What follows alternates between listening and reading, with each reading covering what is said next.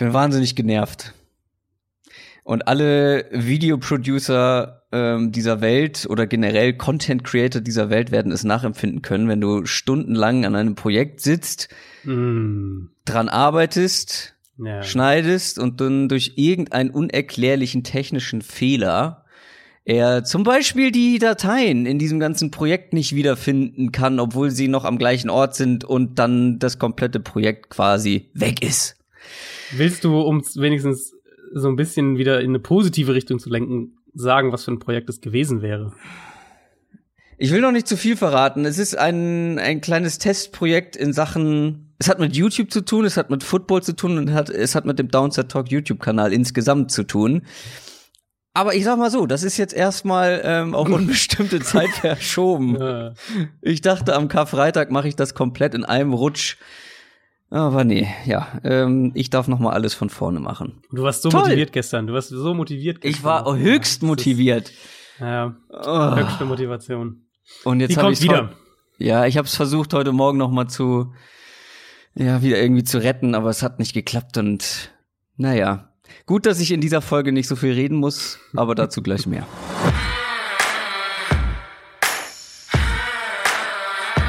Down, Set, Talk. Der Football-Podcast mit Adrian Franke und Christoph Kröger.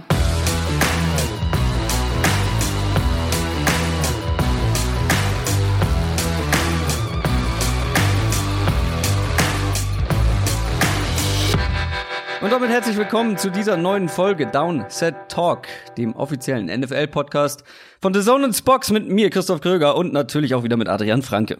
Einen wunderschönen guten Tag. Wir machen heute unsere Draft Preview Nummer 5 mittlerweile schon. Die Linebacker sind dran. Die Off-Ball Linebacker, die Middle Linebacker, die zukünftigen Luke Küklis und Bobby Wagners und wie sie alle heißen.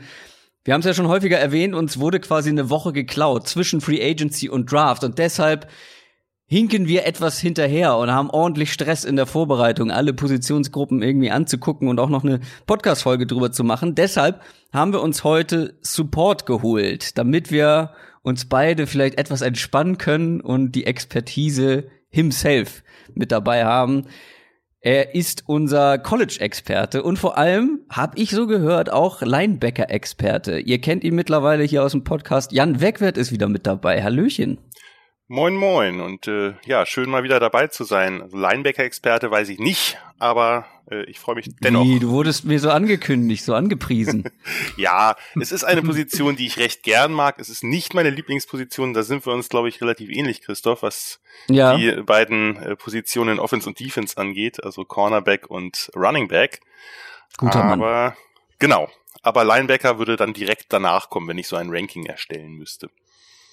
Wie gesagt, ihr kennt ihn schon, er war schon häufiger mal zu Gast hier bei Downset Talk. Er macht den Triple Option Block. Wie genau findet man den? Es war ein bisschen komplizierter mit WordPress und, äh, und so weiter.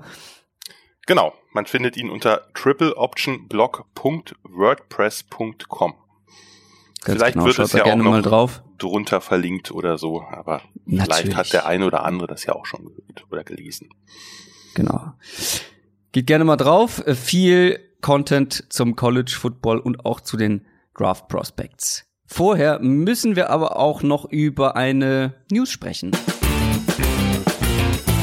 News aus der NFL. Und zwar waren die Texans mal wieder aktiv. Und Brandon Cooks, der Wide Receiver, wurde mal wieder getradet. Und zwar von Los Angeles nach Houston. Plus ein Viertrunden-Pick und die Rams bekommen im Gegenzug von den Texans einen Zweitrunden-Pick.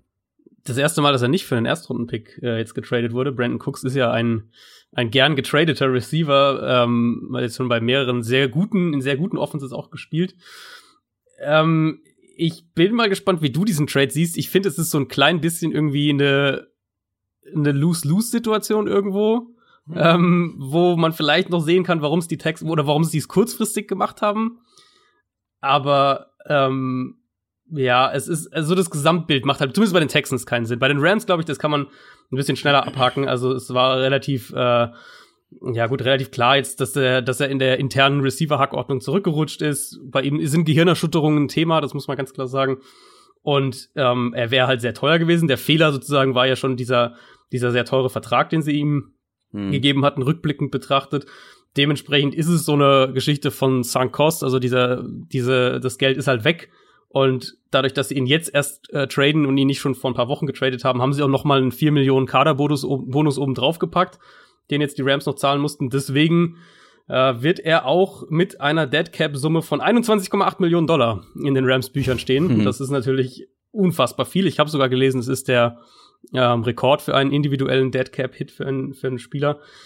Ähm, ja, ist ganz klar, Rams sind, befinden sich in so einem kleinen Umbruch, ähm, haben jetzt den, den Gurley-Vertrag sind jetzt losgeworden, sind jetzt den Cooks-Vertrag losgeworden. Die zwei zusammen äh, sind schon bei, sind schon 33 Millionen Dollar Dead Cap für dieses Jahr. Gurley wird ja aufgeteilt, der wird ja nächstes Jahr nochmal mit knapp 9 Millionen Dollar Dead Cap in den Büchern stehen. Und da sieht man dann, also sie haben halt Fehler erkannt und, und reparieren sie jetzt und das hat natürlich seinen Preis. Ich glaube, das ist die, die Rams-Perspektive ganz kurz abgehakt und aus, aus sportlicher Sicht eben werden sie mehr mit zwei Titans spielen und weniger mit den drei Receivern. Ich glaube, das kann man auch relativ sicher sagen. Mhm.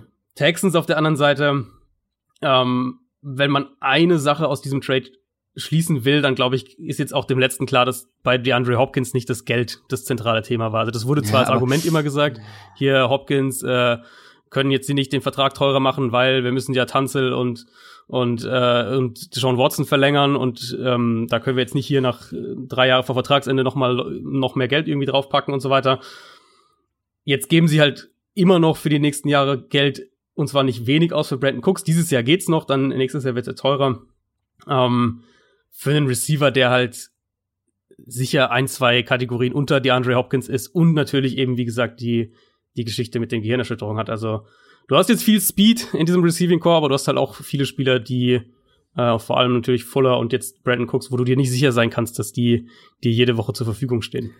Aber Moment mal, also wenn du sagst, ja, er ist dieses Jahr noch nicht so teuer, er wäre doch dieses Jahr genauso teuer wie die Andrew Hopkins, oder nicht? Nee, dadurch, das dass dieser Kaderbonus von den Rams gezahlt wurde, Ah, okay. Ähm, das sind vier Millionen, glaube ich, gewesen. Ähm, Alles klar. Okay. Müsste 8, irgendwas Millionen, glaube ich, bei Cooks jetzt sein für die, für die Texans, was er für die Texans dieses Jahr kostet. Okay, aber letztendlich ist das immer noch ein sehr teurer Vertrag, den sie genau. da übernommen ja. haben. Und ich wurde auch bei Instagram gefragt, was sage ich zu dem Trade? Und dann war irgendwie so meine, mein Fazit am Ende, wäre Cooks deutlich günstiger als Hopkins, weniger verletzungsanfällig, als er es nun mal ist, und hätten die Texans jede Menge Draftkapital zur Verfügung und Hopkins mhm. nicht schon abgegeben, wäre das ein Hammer-Move. ähm, aber ja. Cooks ist, wie gesagt, teuer, verletzungsanfällig, hast du auch schon gesagt. Die Texans haben keine Draft-Munition und jetzt noch weniger und haben quasi Hopkins durch Brandon Cooks ersetzt auf der Wide Receiver One Position. Und wenn man das jetzt auch noch sportlich betrachten will, ich finde, Will Fuller ist ja kein unähnlicher Typ. Nee, Vor allem ja. sind sie beide schnell, aber auch beide verletzungsanfällig. So können sie sich jetzt abwechseln, aber wenn sie beide gleichzeitig ausfallen, ähm, wird es besonders interessant. Hopkins war aber, finde ich, das beste, ähm, das beste Match gegenüber einem Will Fuller, so ein dominanter, physischer Klar, ja. äh, Nummer 1 Receiver. Und ja, wenn nicht das Geld eine Rolle gespielt hat bei diesem, äh, bei diesem Hopkins-Abgang, sondern irgendwas Zwischenmenschliches. Ähm, wenn das irgendwie nicht funktioniert hat, der hat dann viel Spaß mit Cooks, weil ich verstehe nicht unbedingt, warum eigentlich jeder ihn immer wieder loswerden will. Der kommt jetzt in sein siebtes Jahr und ist bei seinem mittlerweile, mittlerweile vierten Team und ich glaube, alle Wechsel waren per Trade oder nicht. Also irgendwie mhm. ist das auch keiner, den Coaching-Staffs gerne länger in ihrem Team haben wollen. Klar, das ist jetzt eine, eine Spekulation, aber ist ja schon auffällig, dass jemand wirklich so rumgereicht wird. Ja, also der Takeaway für mich ist halt echt, dass offensichtlich zwischen O'Brien und, und Hopkins ähm, da mehr als nur ein paar Sachen nicht, nicht mehr gepasst haben. Ich weiß, ich weiß. Darf nicht auch, sein. Ist, ich weiß, es darf auch nicht sein. Und das, ähm, die ganze Situation ist ja auch höchstwahrscheinlich von allem, was wir von außen sagen können, ist es ja Bill O'Brien, der halt ähm, das vermasselt hat, um es mal ganz klar zu sagen deswegen ist es jetzt halt für mich so, also das Argument ist ja relativ logisch. Der Pick, den die Rams von den, von den Texans kriegen, ähm, ist ja der, der zweite Zweitrunden-Pick, also die Nummer 57 im Draft. Und man könnte jetzt ja ganz, ganz klar einfach sagen, ja, sie hätten ja auch einfach in diesem, in dieser Draftklasse an 57 einen Receiver draften können, was auch stimmt. Und da werden auch noch immer noch gute Receiver da sein. Kurzfristig, deswegen meinte ich es vorhin, wird dieser Rookie-Receiver höchstwahrscheinlich, den du als 57 draftest, ähm, wird der nicht den Impact haben, den Brandon Cooks hat. Wenn mhm. Cooks fit bleibt, über die nächsten ein bis zwei Jahre, sagen wir jetzt mal. Und natürlich ist auch deutlich ein größeres Risiko dabei. genau, er, er wird deutlich günstiger. Ähm, deswegen verstehe ich das Argument schon. Es ist halt aus Houston-Sicht wieder so ein bisschen so ein ähm, wir haben jetzt gerade unseren, unseren besten Spieler, abgesehen von unserem Quarterback, abgegeben.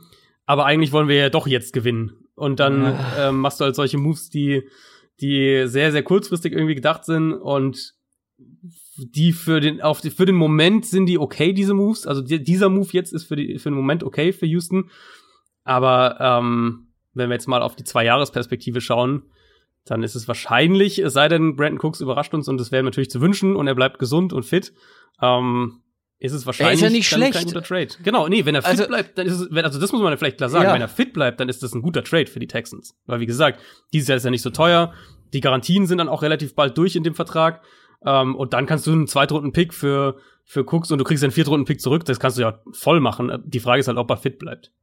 Also wenn du die alle drei da fit hast mit Will Fuller, Brandon Cooks und Kenny Stills, ist das ein gutes Receiving Core, gar keine ja, Randall Frage. Randall Cobb haben sie ja auch noch geholt. Randall Cobb, stimmt. Ja, also, dann haben wir ja echt gute Leute da. Da kann auch mal vielleicht einer für ein Spiel ja. ausfallen, aber und Speed, ja, gesagt, du hast halt unfassbar Speed, viel Speed, überhaupt keine Frage. Das ist äh, ja. wenn da wenn da ein wenn da ein ähm, Scheme taktischer Plan noch dahinter steht zwischen dem, was Bill O'Brien macht, dann kann man zumindest sagen, er baut eine Offense, die sehr, sehr schnell sein wird. Das wollten wir noch abgehakt haben, bevor wir jetzt zu unseren nächsten Analysen kommen. Der NFL Draft. Und damit holen wir auch Jan wieder mit ins Boot. Es geht um College-Spieler. Da ist er sehr gut bewandert, kennt sich sehr gut aus. Wie gesagt, einer seiner Lieblingspositionen in der Defense sind die Linebacker. Wir machen das jetzt heute ein bisschen anders. Ich moderiere so ein wenig dadurch und ihr beide habt und ich nehme das nicht auf meine Kappe, eine Top 8 gemacht.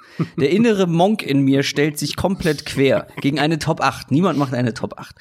Wir machen entweder eine Top 5 oder eine Top 10. Aber äh, ihr wolltet eine Top 8 machen. Adrian allen voran. Und dann machen wir das auch. Und ihr habt beide ein Ranking vorbereitet. Ich bin sehr gespannt. Ich habe mir die Top-Spieler auch alle angeguckt, aber nicht in der Ausführlichkeit, in der ihr das gemacht habt. Trotzdem habe ich vor allem bei den, bei den vorderen Leuten meine Favoriten mit dabei. Bin sehr gespannt, was ihr über die Spieler sagt. Ich würde vorschlagen, Jan als Gast fängt mal an mit seiner Nummer 8. Okay, aber dann muss ich eine ganz kurze Einleitung dazu machen. Natürlich. Normalerweise ähm, bin ich nicht der größte Freund von solchen Rankings, das wisst ihr oder weiß vor allem Adrian. natürlich bin ich für euch dann jetzt äh, über meinen Schatten gesprungen und habe mich an so ein richtiges Ranking von acht Spielern rangesetzt, was ich sonst nicht so gern tue, wie gesagt. Von den absoluten Pros Top-Prospects vielleicht mal abgesehen, da ist das relativ eindeutig. Aber ich finde das bei den Off-Ball-Linebackern sehr, sehr schwer, weil es einfach sehr viel verschiedene Positionen und Positionsaufgaben sind, die drunter gefasst werden müssen. Also Inside Linebacker und Outside Linebacker in verschiedenen Systemen. Die sind ja nicht immer leicht zu vergleichen, zumindest geht mir das so. Und äh, von daher ähm, habe ich dann gerade mich am Ende sehr schwer getan, weil das ist dann so ein bisschen auch eine Frage davon, was will man eigentlich für einen Spieler haben? Gerade bei diesen Spielern, die dann so top, sagen wir mal, sieben bis zwölf, das ist bei mir mhm. sehr, sehr eng zusammen. Da kommt es dann ganz stark auf den gewünschten Typen an. Und da ich mich aber ja nun entscheiden musste, habe ich mich dann für einen entschieden, den du, Adrian, hoffentlich nicht dabei hast, damit wir einfach über mehr Linebacker reden können. ähm, wie gesagt, in dieser Region tummeln sich bei mir einige spannende und meine Nummer 8 wird jetzt ziemlich sicher nicht als achter Linebacker gedraftet. Da kommen wir dann bei den negativen Punkten zu. Ich mache das jetzt so, wie ihr das auch immer gemacht habt, mit mhm, positiv mhm, ja. und negativ. Oder äh, Christoph, du unterbrichst mich einfach, äh, falls äh, das Ich grätsche rein. Falls du grätscht rein, wunderbar. Ja. Die 8 ist Marcus Bailey von Purdue. Das ist gut, der ist nicht in meiner Top 8 das habe ich gehofft. er ist auch nicht, also sagen wir mal so, wenn ich jetzt eine, also als, als GM eine Top 8 machen müsste, wäre der wahrscheinlich auch nicht drin, aber da kommen wir gleich zu. Ähm, es ist halt immer die Frage, wie man solche Spieler bewertet. Der ist halt, der hat halt meiner Meinung nach ein extrem gutes Tape 2018 gehabt, aber sich erneut 2019 mhm. das Kreuzband gerissen, diesmal im anderen Knie. Es ist ja die Frage auch, ist das jetzt besser oder schlechter, in, jeweils in einem Knie einen zu haben, äh, vermag ich nicht zu beantworten. Ähm, Positiv ist mir aufgefallen insgesamt, also das ist einfach ein Spieler, dem ich total gern zugesehen habe. Der hat einen extrem hohen Football-IQ. Das sagt man oft zu Spielern, aber ich finde, hier stimmt's und hier sieht man es auch deutlich. Also die Art, wann und wie er sich zum Play bewegt, das ist wirklich so ein, so ein Quarterback der Defense oder Coach auf dem Feld, wie es so schön heißt. Ich mag, wie er sich von, von Blocks löst. Das finde ich richtig herausragend und auch sehr variabel. Der hat einen tollen Punch, diesen Initial Punch. Also wenn man dann in den in den O-Liner reingeht. Da geht er früh rein und mit Vollgas. Damit überrascht er den einen oder anderen O-Liner auch. Er hat, glaube ich, relativ viel Kraft in den Armen und Händen. Zumindest wirkt es so.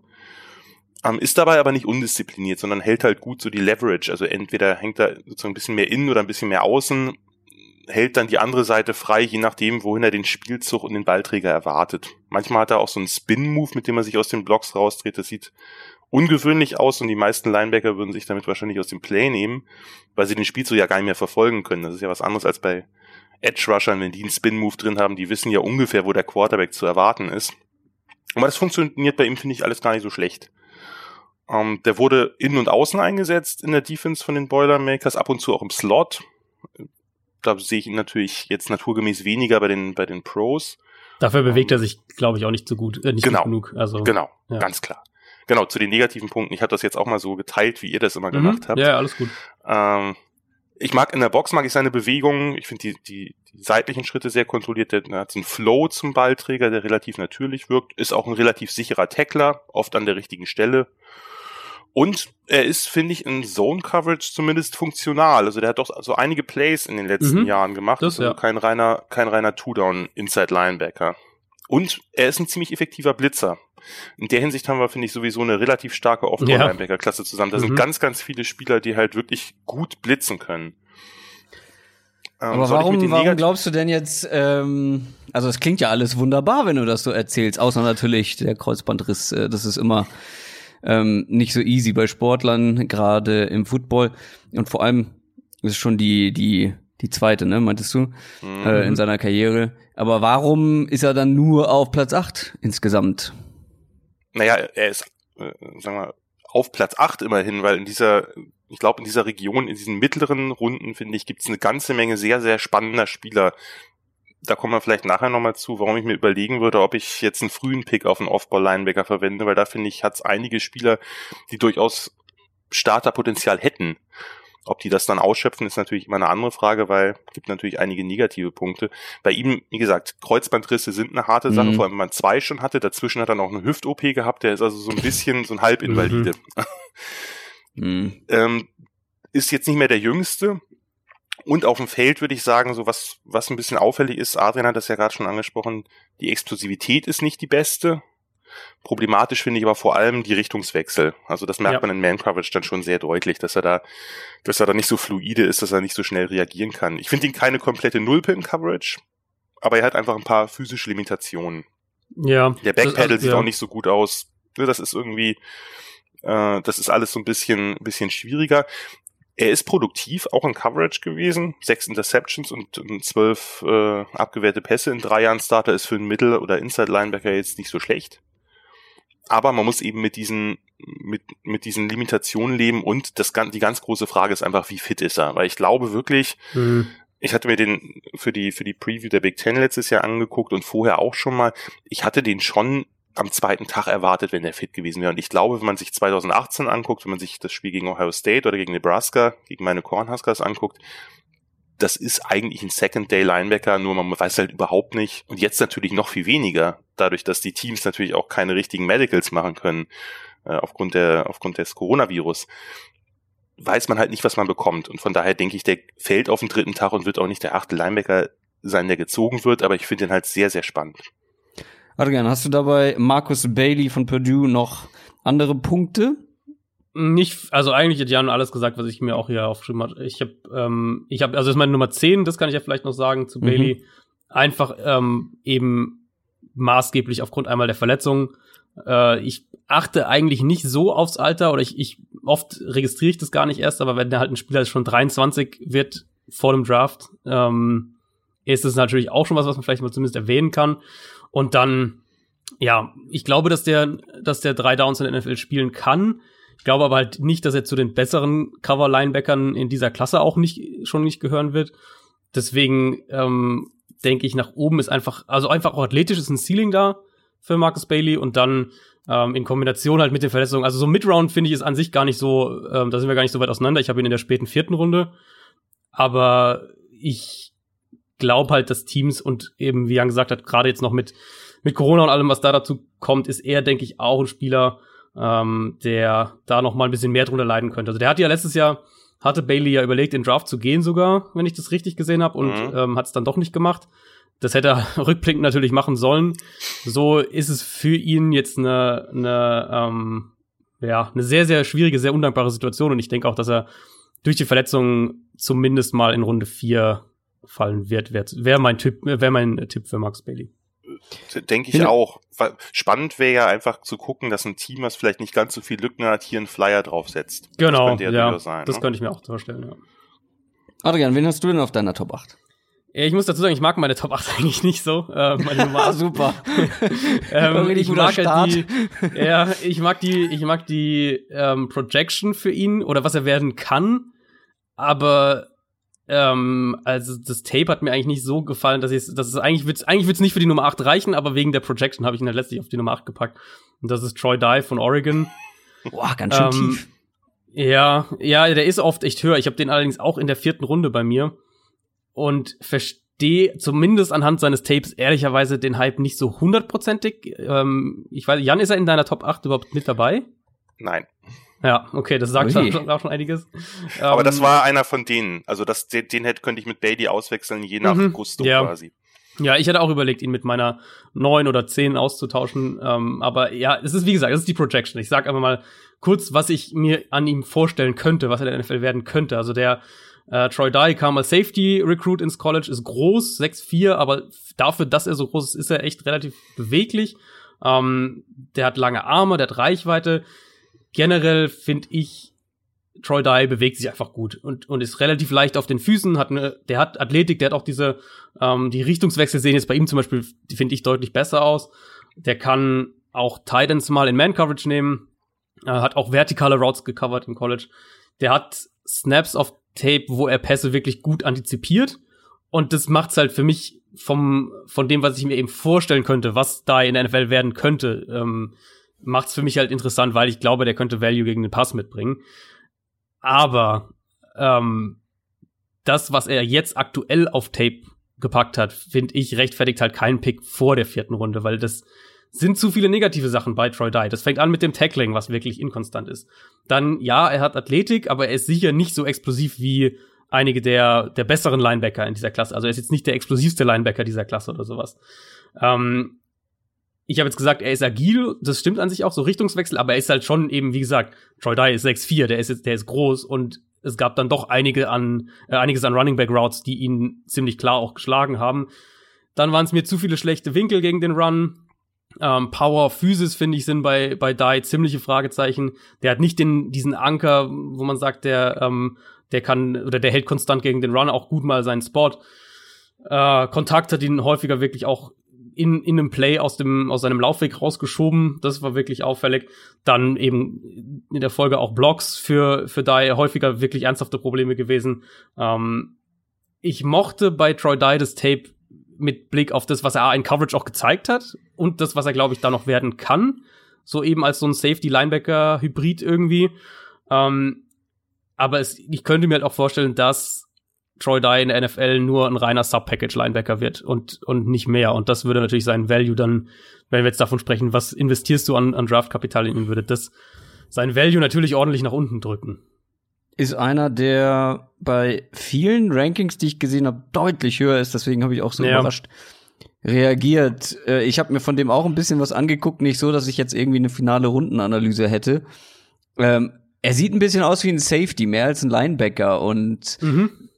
Ich könnte mir schon vorstellen, dass er in irgend so einer Passing-Down-Hybrid-Rolle dann irgendwie ja eine Rolle bekommen könnte bei einem NFL-Team. Und vielleicht ist da ja dann auch noch mehr.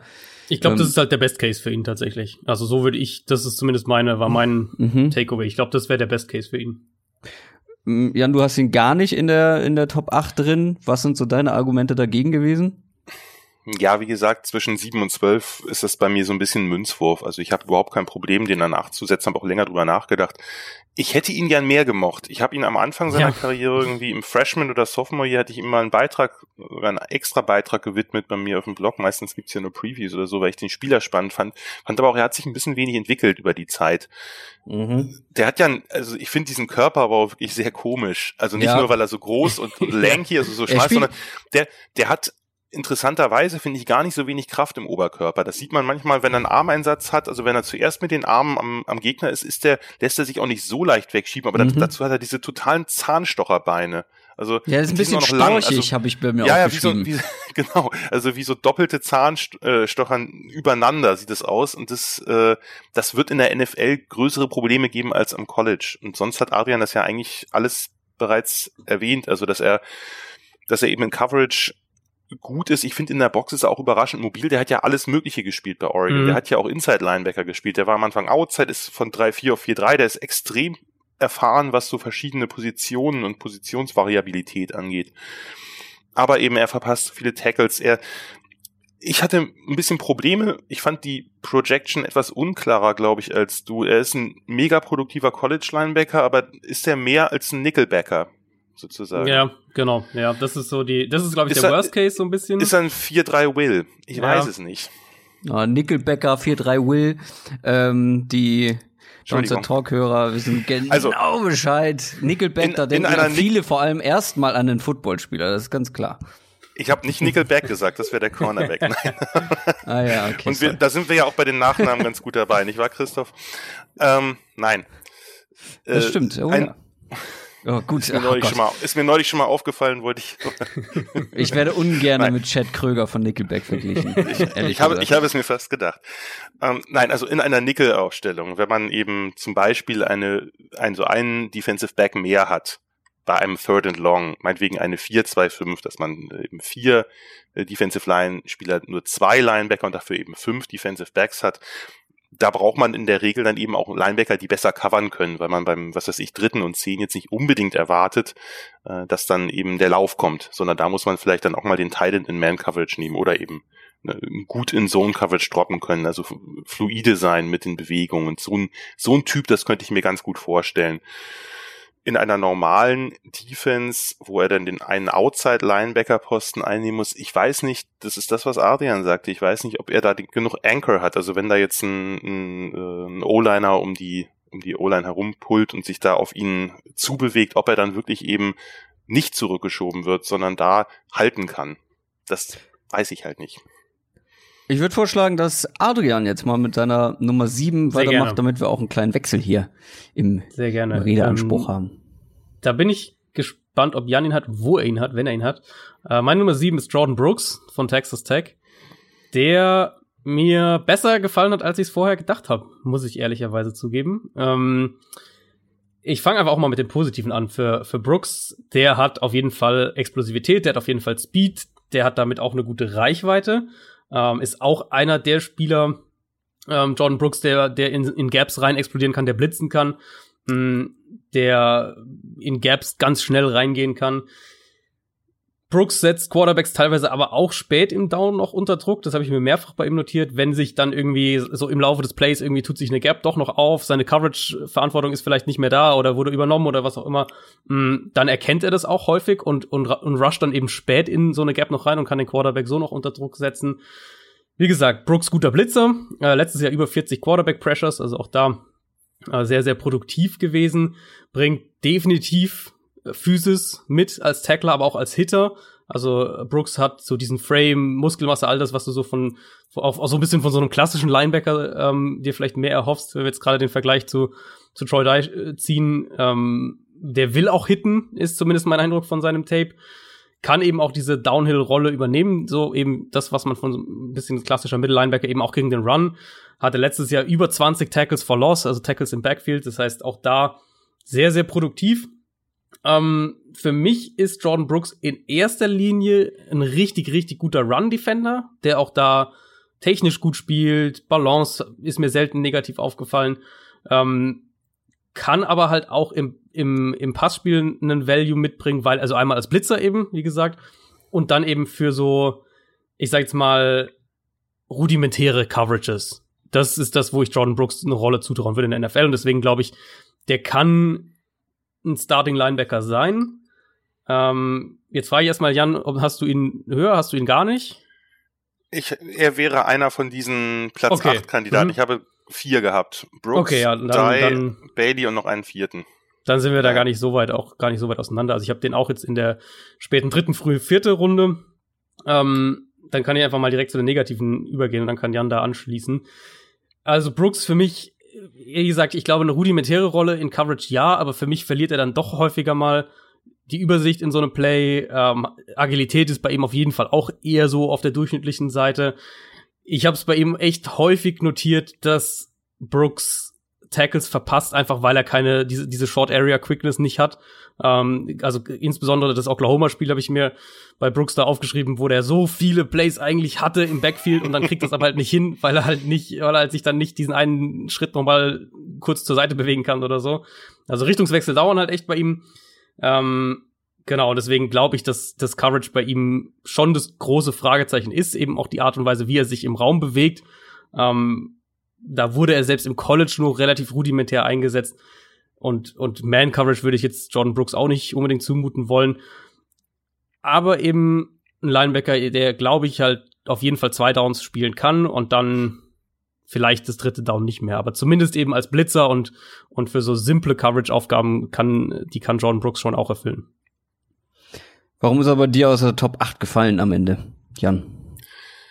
Also bei mir war es andersrum. Ich war relativ sicher, da ich ja schon eben in der Saison mal für einen Preview scoute, war ich eigentlich relativ sicher, dass Jordan Brooks in den Top 8 ist und war dann überrascht, dass es am Ende doch nicht war, hm. aber wirklich nur knapp. Also das ist, äh, as I said, ein ziemlicher Münzwurf. Der hat halt enorm profitiert letztes Jahr von der Umstellung der Defense von Texas Tech. Die haben für die Conference, in der sie spielen, die sehr passlastig ist, die Big 12, haben sie äh, ungewöhnliche, ungewöhnlich viel Man-Coverage und ungewöhnlich viel Aggressivität vorne gehabt. Darum konnte er dann als Middle- oder Inside-Linebacker halt viel blitzen und auch viel einfach Downhill spielen. Mhm. Immer Richtung Line of Scrimmage, immer aggressiv, äh, Vollgas nach vorne, Full Throttle. Das ist genau sein Spiel. Und dazu, und das war, wurde dann auch mit den, mit den Combine-Zahlen untermauert, ist der ja sehr, sehr explosiv. Das ist ja jetzt kein ja, so ein typischer ja. Thumper oder so. Der kann natürlich gut tackeln. Aber was mich so ein bisschen gestört hat, du hast das, du hast das Oklahoma-Spiel angesprochen, wie oft er da an Jalen Hurts vorbeigeschossen ist, und zwar mit Full Speed, ohne dass, also er muss, er muss einfach kontrollierter werden. Also das ist, er ist ein bisschen undiszipliniert, er nimmt ein paar falsche Schritte, wenn er das Play diagnostiziert. Ich fand das Lösen von Blocks, das Block-Shedding fand ich nicht so gut. Vielleicht liegt das auch an seiner fehlenden Länge. Also der ist jetzt ja nur 6-0. Mhm. Muss aber nicht sein. Also es gibt, es gibt Linebacker, die ähnlich klein sind und da nicht so Probleme mit haben. Und dann eben das andere, was du angesprochen hast, der ist eigentlich kaum in Coverage eingesetzt worden. Der ist meistens, wenn dann hat er den Spy gespielt. Also bei den vielen mobilen Quarterbacks in der Big 12 hat er dann einfach da hinter der Line gewartet, ob der sich in irgendeine Richtung bewegt und selbst läuft. Das macht auch Sinn, weil er halt eine tolle Range hat. Aber er ist für mich einfach eine sehr, sehr starke Projektion wie kann er in der NFL bei einem Passing Down agieren? Ja. Und dafür, das ist jetzt auch wieder so ein Spieler, wenn ich ein Team wäre und normale Visits hätte, was ich ja jetzt nicht habe wegen dem Virus, dann würde ich mir den einladen und erstmal mit dem ein paar Coverage Drills machen, damit ich einfach sehe, weil der hat es fast nicht gespielt das ist, das ist so ein bisschen das Problem. Darum habe ich gesagt, okay, ich weiß es einfach nicht und dann daher nehme ich ihn dann ganz knapp raus, aber ich habe ihn genau in derselben Range wie du, also äh, späte dritte, frühe mhm, vierte, da okay, habe ich eine ganze ja. Menge. Da habe ich ja, einfach ja. fünf, mhm. fünf Linebacker äh, ziemlich, ich habe das ja so in Tiers mehr und nicht so sehr wirklich als, als Range, da habe ich fünf Linebacker, wo ich sagen würde, die können je nach Team und je nach Gusto und je nach Scheme, äh, können die da gehen. Da habe ich genauso auch, auch fünf, ja. Für mich ist das momentan ein bisschen ein eindimensionaler Downhill-Linebacker. Der hat natürlich richtig gutes athletisches Upside. Das haben viele andere nicht. Also das ist eher ein Pick, den man dann macht, wenn man sagt, okay, den muss ich vielleicht noch ein Jahr entwickeln lassen. Der ist noch nicht sofort auf dem Feld. Pack den halt in die Ravens Defense und lass ihn, lass ihn mehrmals pro Spiel blitzen. und die erste, erste Down spielen, Run stoppen und dann lass ihn äh, regelmäßig mal blitzen. So, also so, das wäre so von der Rolle her, glaube ich, äh, da kann er als Rookie auch schon Value mitbringen. Okay, ja, ja, das ist, äh, das aber da finde ich noch ein paar andere passender fast, aber das können wir, aber, aber die spielen ja auch gerne mit zwei Inside Linebackern, da können wir vielleicht später noch kommen, die können wir die ganze Defense neu kreieren. Du äh, hast ja gesagt, es wären mehrere für Platz 8 in Frage gekommen bei dir. Aber jetzt sind wir ja schon bei deinem Platz 7. Also ist deren Tier höher, nehme ich an. Nee, also sieben bis zwölf, sag ich mal. Ein okay. bisschen höher vielleicht. Ich, ich bin gespannt. Ich nehme an, so wie ich Arvin kenne, hat er ihn knapp rausgenommen. Malik Harrison von Ohio State ja, ist meine Nummer sieben. Exakt meine Nummer neun. Mittlerweile kennt man sich dann doch so gut schon. Ähm, ja, soll ich erstmal und du ergänzt? Ja, dann? ja, genau. Fang du auf jeden Fall an. Ja, also das ist so ein, das ist so ein, auch vom Körperbau äh, ne, 6'3", 247, das ist so ein richtig klassischer Linebacker-Körper alter Schule, kein halber Safety. Und dafür hat er ja auch erstaunlich gut getestet. Also hätte ich nicht gedacht, wenn ich ihn auf dem Feld gesehen habe. Und das verrät ja manchmal auch noch was über Potenzial, dass man vielleicht noch was ausschöpfen kann in Quickness, wenn eigentlich die grundsätzliche athletische Quickness da ist und vielleicht die Technik noch nicht so ganz stimmt oder so. Der hat meistens 4-3 Outside Linebacker gespielt in der Buckeyes Defense, hat aber auch in der Mitte Erfahrung gesammelt. Das ist so ein wenig spektakulärer Typ letztlich. Das ist ein erfahrener, das ist ein sehr disziplinierter Linebacker, der vertraut seinen Keys, der schaut, was auf dem Feld passiert, der schießt sich selten überhastet aus dem Play, also so, ein, so eine Leistung wie von Brooks gegen Oklahoma hätte er nicht. Mhm. Also hätte sicherlich auch mal andere schlechte Leistungen, aber eben nicht deswegen, weil er äh, fünfmal am Quarterback vorbeischießt. Der, das ist so ein das ist so ein Typ, der versteht Defense als Teamsport, habe ich mir auch geschrieben. Also der hält außen gut contain, wenn damit der, damit der Ballträger dann wieder nach innen kommt und seine Teamkollegen den dann da abgreifen können. Der spielt kein Hero-Football. Und das schätze ich eigentlich sehr. Das Gap-Sound, der vernachlässigt seine Aufgaben nicht. Kommt dann durchaus auch mal nach vorne und setzt einen, einen Tackle for Loss. Das passiert jetzt durchaus auch und in der letzten Saison auch deutlich häufiger, als man das vielleicht erwartet hätte. Die Tackles sind grundsätzlich sicher, mitunter auch mal richtig hart.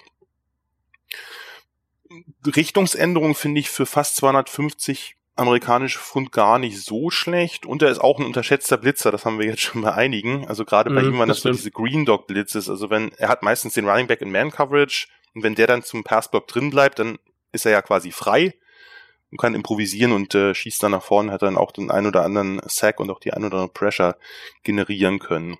Der ist halt dann öfter auch als Spy eingesetzt worden, was beides zusammen bedeutet. Also entweder ist er in Man Coverage gegen den Running Back oder er ist beides. Heißt, er hat jetzt nicht sehr viele andere Aufgaben in Coverage bekommen. Also Man Coverage sah okay aus, wird in der NFL wahrscheinlich nicht reichen. Dafür ist er nicht, nicht insgesamt nicht athletisch nicht explosiv genug, obwohl auch die Explosionswerte ja gut waren bei der Combine. Hat einen 36er Vertical. Also da ist vielleicht noch was zu holen. Das war so ein bisschen der Grund, warum ich ihn dann höher gesetzt habe. Nur er hat jetzt nicht die flüssigsten Bewegungen, um mal zum Negativen zu kommen. Er kommt bei, bei Zone Coverage, bekommt er ganz wenig Tiefe rein. Also ist jetzt nicht jemand, der dann schnell nach hinten ähm, ja laufen beziehungsweise mit dem Pedal nach hinten kommen kann und da eben äh, irgendwie für Verwirrung sorgen kann. Bleibt eigentlich also in der kurzen Zone gefangen, hat relativ wenig Plays insgesamt in Coverage gemacht. Und es ist jetzt nicht einer, der diese super Range hat, der von, von Seitenlinie zu Seitenlinie laufen kann mit, äh, mit großer, mit großer Wucht. Das ist nicht sein Spiel.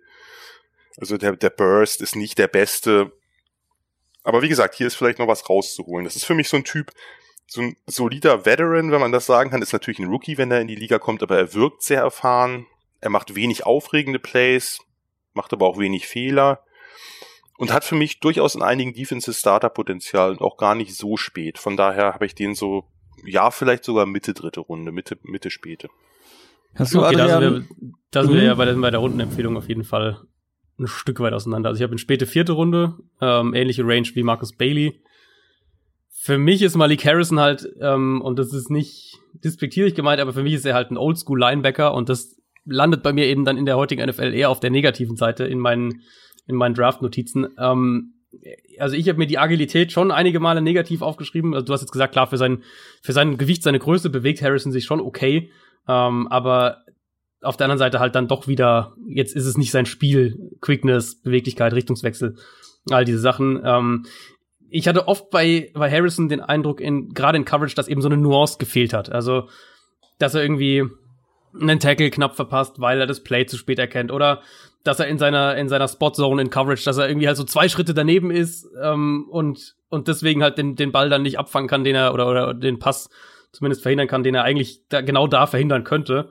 Ähm, ja, Bewegung, wie gesagt, für mich teilweise so ein bisschen bisschen hölzern, ähm, hat in Coverage auch viel zugelassen dann im College, wenn er mal Coverage gespielt hat. Deswegen Oldschool Linebacker für mich, Malik Harrison, der glaube ich in der NFL mehr so der Run Stopping Linebacker sein wird als mehr. Deswegen glaube ich halt, wird der eher so eine Rotationsrolle einnehmen, aber die traue ich ihm dann durchaus auch wieder in vielen Defenses zu. Also wenn eine Defense so diesen klassischen Linebacker, der halt aber vielleicht sogar in manchen Defenses nur First Down spielt, ähm, sucht, das, das traue ich Malik Harrison auf jeden Fall zu, aber ich sehe halt das, ich sehe das Potenzial da nach oben doch wieder limitierter aufgrund eben der, der Agilität und dem, was er im Passspiel mitbringt. Malik Harrison, deine Nummer 9, Adrian, mhm. die Nummer 7 von Jan. Kommen wir dann zu. Hast du aber, dann hast du aber relativ wenig Linebacker in der vierten Runde, ne, wenn der neunte schon späte vierte ist. Äh, drei. Troy Dye ist ähm, mhm. vierte, Malik Harrison ist vierte, Marcus Bailey ist vierte und danach gehen sozusagen, wie gesagt, äh, bei, okay. bei Jordan Brooks geht dann so der Übergang späte, dritte, frühe, vierte Runde okay. los. Ich hatte schon gedacht, dass ich die, die schlechteren äh, Ratings oder Rankings habe, dann sind es bei dir noch mal ein bisschen schlechter. Gut, Adrian, deine Nummer 6. Äh, meine Nummer 6 ist Logan Wilson von Wyoming. Und das ist ein Spieler, der mir sehr gut auf Tape gefallen hat. Ähm, auch ein Linebacker, der sich besser bewegt, als man es vielleicht denken würde bei knapp 250 Pfund. Der erkennt Plays schnell. Äh, Logan Wilson hat einen sehr, sehr guten Closing Speed, 98. Perzentile im 10-Yard-Split bei der Combine. Also super Antritt. Ähm, so Geschichten wie Screens, Pass in die Flat, solche Sachen, die verteidigt er auch sehr gut, antizipiert auch häufiger Pässe, finde ich, in so kurzen Underneath Zones ziemlich gut.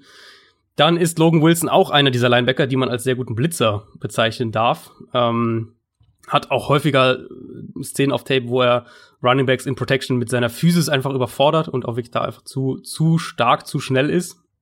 Ähm, gute Nase für den Football, sofern, je nachdem, wie man das als Qualität wertet, aber der hat einiges an Interceptions auch gesammelt.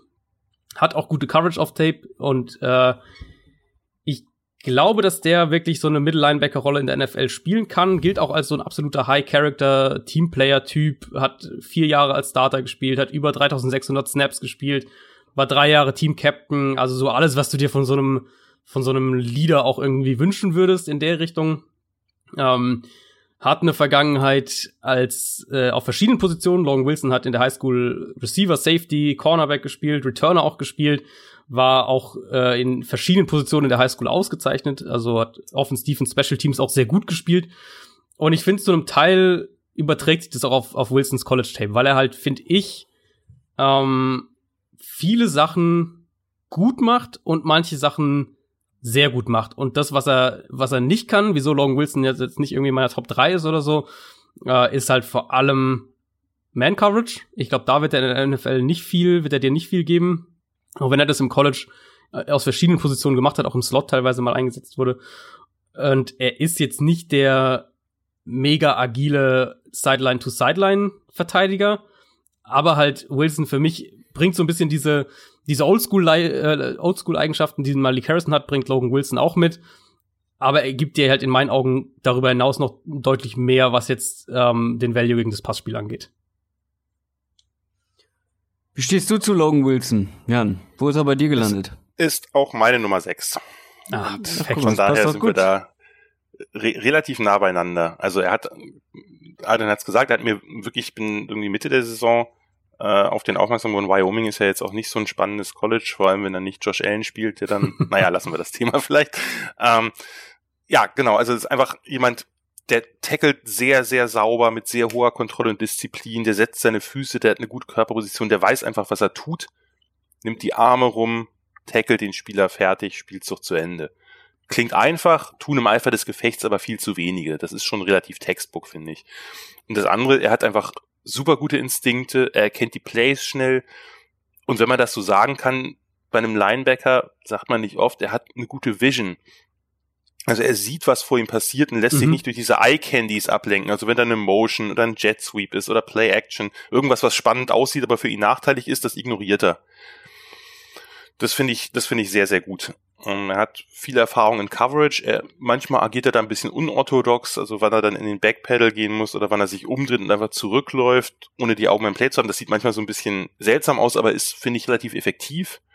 Ähm, aus aus äh, aus Zone kommt er halt schnell nach vorne, hat da mehrere tolle tolle Plays äh, gemacht, wo er dann vor den Ballfänger breakt sozusagen und den Ball abfängt. Gegen UNLV hat er dann eine super Interception gefangen.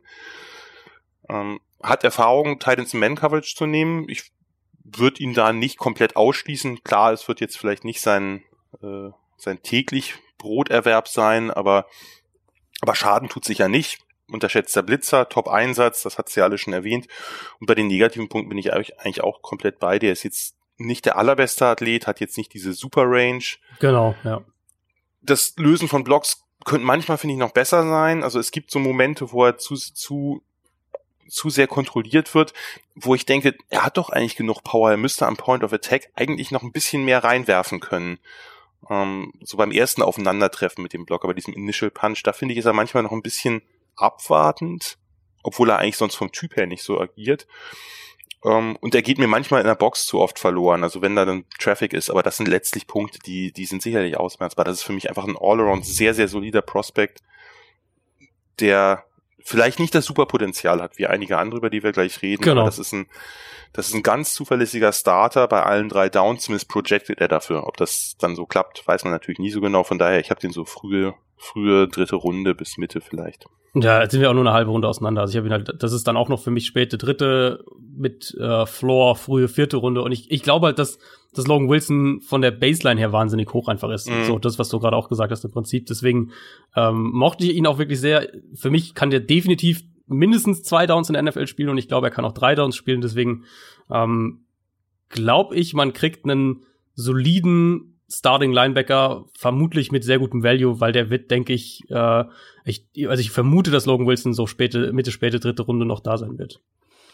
Dann kommen wir mal zu den Besten ihres Fachs, zur Top 5. Fangen wir mit Adrians Top 5 an. Ich bin sehr gespannt, wie da eure Reihenfolge ist, weil ich gehe mal davon aus, die Spieler werden schon mehr oder weniger dieselben bei euch sein. Vermutlich, wobei Jan äh, natürlich viel mehr Linebacker gesehen hat. Vielleicht hat er irgendeine Überraschung dabei. ähm, Nein. Also, ich muss auch wieder mal dazu sagen, ich, mocht, ich mag meine Nummer 5 nicht so arg. Ist denn ähm, da los? Dann haben wir dieselbe. Aber, aber das Potenzial ist halt einfach da. ähm, das ist Willie Gay von Mississippi State. Mm. Ähm, ist es auch deine 5, Jan? Ja, ja, dann, das, ja. als du es gesagt hast, ja. hätte genauso eingeleitet, wenn ich zuerst dran gewesen wäre. Das ist aber ein ganz also, spannender Spieler. Ja. Es ist ein super spannender Spieler. Also bei Willie Gay, glaube ich, muss man mit der, mit der Explosivität anfangen, weil das ist halt jenseits von Gut und Böse, wenn man sich da nochmal die, die Combine-Werte allein anschaut von den, von den Perzentilen, wo er getestet hat. Ja, war das die 99. im 10-Yard-Split, die 99. im 40-Yard-Sprint, die 96. im Weitsprung und die 99. im Hochsprung. Also, das musst du vielleicht kurz mit ein, zwei Worten erklären, was das genau bedeutet.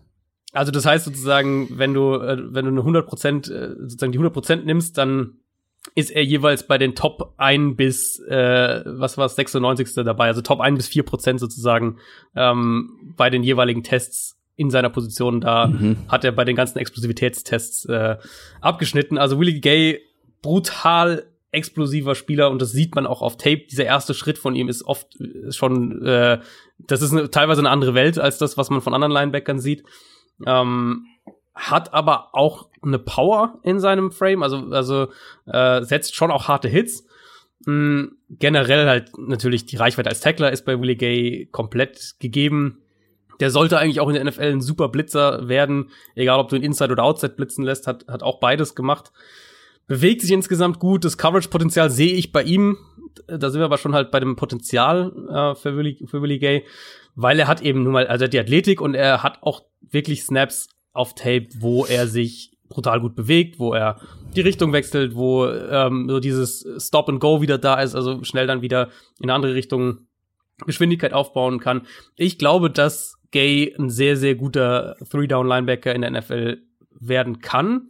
Ähm, hm. Das klingt jetzt bringt, alles ja wunderbar, ja, aber wo, genau. wo kommen denn jetzt die Haken?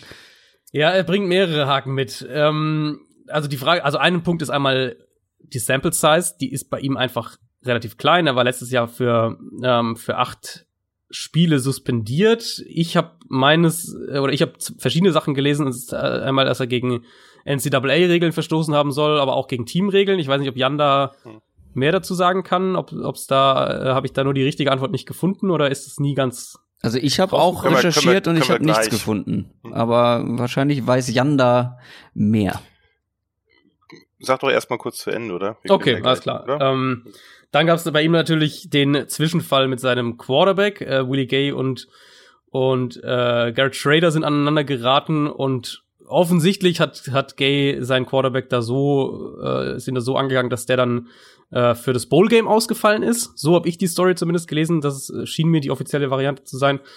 Ähm, hat eben insgesamt in der Summe letztes Jahr keine 180 Snaps gespielt. Ähm, ich glaube, dass Gay auch noch viel kontrollierter spielen muss. Also ähm, der hat eine Inkonstanz auf seinem Tape einfach, weil er sich selbst teilweise aus Plays rausschießt. Äh, dann zum Teil ist es auch Körperkontrolle. Dann ähm, spielt er einen, einen Runblock nicht sauber. Dann nimmt er schlechte Winkel. Ähm, dann wirkt er teilweise so zwischen den Tackles auch nicht so ganz, nicht so ganz, ich weiß nicht, ob nicht ganz willig, aber zumindest äh, nicht mit dem gleichen Ansatz wie in anderen Plays, wenn er zwischen den, zwischen den Tackles den Run verteidigen muss. Also ich hatte bei Gay häufiger mal den Eindruck, dass der eher so einen so einen klaren Downhill-Attack-Plan braucht, als dass er sich jetzt intuitiv bewegen würde. Wo wir jetzt sagen, so ein, so ein Logan Wilson, der weiß, was er tut und bewegt sich gut. Bei Willie Gay hatte ich eher häufiger noch den Eindruck, dass es halt, die Tools sind voll da, ähm, aber so, der muss noch richtig programmiert werden, sozusagen. Und ich finde, das lässt sich irgendwie über viel in seinem, in, oder über viele Sachen in seinem Spiel sagen. Also so, so gut die physischen Voraussetzungen bei Willie Gay sind und die sind enorm gut und er zeigt auch Ansätze davon, dass er das aufs Feld übertragen kann, muss er für mich halt einfach äh, noch viel kontrollierter, noch viel cleverer, noch viel spielintelligenter in der Summe spielen. Und wenn er das schafft und wenn man ihm das beibringen kann, dann könnte das ein super Linebacker werden. Aber eben in der Summe für mich doch echt einiges an Fragezeichen, weshalb ich Willie Gay von Mississippi State auch nur in der dritten Runde habe.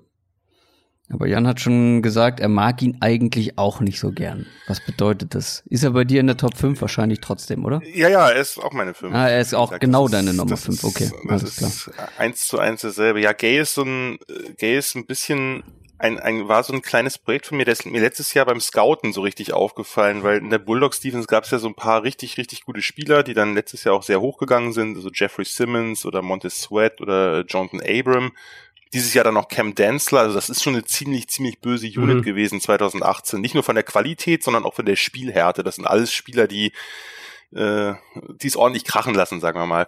Und da ist mir immer wieder diese Nummer 6 ins Auge gesprungen, da habe ich vorgenommen, okay, das ist jetzt einer meiner Sleeper für diese Saison, den werde ich richtig beobachten. Ja, und dann konnte man nicht so viel beobachten, weil der ja kaum ja. auf dem Feld stand. Äh, aber vielleicht vielleicht noch auch, also diese Athletik und das, was bei der, was er bei der Combine abgerissen hat, das hat ihn ja so ein bisschen erst auf die, der war so ganz lange, lief der ja unter ferner Liefen auf den meisten, mhm. auf den meisten Boards und bei den meisten Scouting-Seiten. Und das hat ihn ja dann wirklich hochschießen lassen. Und trotzdem hat man darüber zu wenig geredet. Du hast ja gerade die, die Perzentile schon angesprochen, denn wenn es da nicht noch einen anderen Linebacker gegeben hätte, über den wir sicherlich gleich noch reden werden, dann hätte man, hätte man über Willie Gay, äh, wäre ein Artikel rausgekommen, und zwar reihenweise. Ja, ja. Also das, das ist schon krass, vor allem, der ist, ich meine, der ist kompakt gebaut, der ist kräftig. Also das, als Typ ist der schon ziemlich das Komplettpaket. Also hat, ne, hat meist in der Mitte gespielt. Ich fand der Burst ist natürlich unfassbar. Also wenn er dann Richtung, Richtung Sideline oder ins Backfield schießt und dann auch diesen Burst noch mitnimmt in den Tackle rein, da ist ja richtig Pop hinter. Also das ist wirklich mhm. bad intentions. Also ist, äh, sehr, sehr eindrucksvoll. Gegen Blocks, finde ich, kann er sich gut, äh, gut äh, durchsetzen, hat einen, einen tollen ersten Punch, die, das Blitzing hast du schon angesprochen und eben auch diese Movement Skills. Also er kann schnell die Richtung wechseln, der bewegt sich sehr flüssig und dynamisch, der ist ganz schnell auch weit hinten äh, im Backfield, also in der Secondary macht da irgendwie ein Play und und wenn er dann wenn er dann on ist und auch und auch motiviert ist, dann ist er ja auch einfach, dann ist es ja nicht so ein Spieler, der dann nur für die für die Highlight Plays da ist, sondern der kommt ja auch, dann steht dann allein auf Scrimmage, es kommt ein kurzer Pass und der läuft einfach 20 Jahre zurück und macht dann ja. einen Tackle und und schlägt ja. da gegen gegen Louisville im Bowl schlägt er da den Ball noch raus. Also das ist wirklich vom vom vom Ceiling finde ich ist das überragend dann kommt eben das, was du gerade ja eigentlich schon hast. Ich meine, man kann es eigentlich mit einem Wort zusammenfassen. Es ist so reckless in jeder Hinsicht. Genau. Genau. Also die, die Angles fand ich das Schlimmste. Also da, das tut ja weh zum Teil beim Zugucken, was der da für wirklich grotesk schlechte oder vielleicht aus seiner Sicht optimistische Angles nimmt, also viel zu vertikal. Ja, entweder berücksichtigt er nicht, berücksichtigt er nicht, dass der andere Spieler auch läuft. Oder er, er denkt halt vielleicht, er kann alles. Ja, ja, oder er denkt, ja. ich bin eh fünfmal so schnell wie der ja. oder was auch immer. So, der muss viel kontrollierter spielen. Instinkte sind sicherlich noch nicht da. Der vertraut seinen Augen nicht wirklich. Der ist halt so ein Freelancer auf dem Feld. Ne? Der, ja, der spielt ja, halt so, so die. So und es geht dann mal gut, mal schlecht. So. Genau. so, so ein Joker, wenn man so will. Und dann kommt das andere, was du ja angesprochen hattest, diese also er ist ja offensichtlich in jeder Hinsicht überaggressiv. Der hat ist mehrfach vom, äh, also hat viele Personal Fouls bekommen, ist mehrfach ejected worden und bei den wenigen Spielen, die er gespielt hat, ist das dann ja schon auffällig. Mhm. Ne, und dann diese, also was ich, ich hatte das irgendwann mal recherchiert, also es soll wohl so gewesen sein, dass er bei einer Prüfung ein bisschen beschissen hat. Ähm, ja, gut. ja, also ja, ähm, gut, genau. Äh, äh, es geht um eine NFL-Karriere und nicht um eine akademische Karriere. Ja. also man so. muss auch sagen, dass er, als er da suspendiert wurde, vielleicht, das kann man noch sozusagen, als Willie Gay suspendiert wurde, war er einer von zehn Mississippi State Spielern. Ja. Also es war irgendwas, was eine größere Gruppe betroffen hat, was auch immer im Detail. Es ging um war. Akademiker werden da die wenigsten. Ja, bei Mississippi State ganz sicherlich nicht. Das kann man, kann man ziemlich sicher von ausgehen. Aber ganz im Ernst, diese Nummer mit, mit Schrader, das war bei uns in den Sofa Quarterbacks auch einer der Top 10 Boneheaded Plays des, des Jahres. Also es gab einige sehr, sehr dumme äh, Aktionen, aber seinem Starting Quarterback nach einem Training im Lockerroom so eine zu verpulen, dass er sich den Augenhöhlenknochen bricht und für das Bowl-Game ausfällt. Also sorry. das ist ein absolutes No-Go. Also ja. das ist so ein, das ist so ein Spieler, das ist also der der größte Boomer-Bust-Pick in dieser Linebacker-Runde mit dem mit dem höchsten Ceiling, dem niedrigsten mhm. Floor. Du musst ihm halt seine Undiszipliniertheiten auf und neben dem Feld austreiben. Du musst in seinen Kopf gerade rücken. Keine Ahnung, ob das gelingt oder nicht. Da wären auch Interviews jetzt wieder sinnvoll. Ja. Also auch face to face, dass man einen Eindruck von dem Typen bekommt. Und dann wartet ja wirklich unfassbar hohes Potenzial.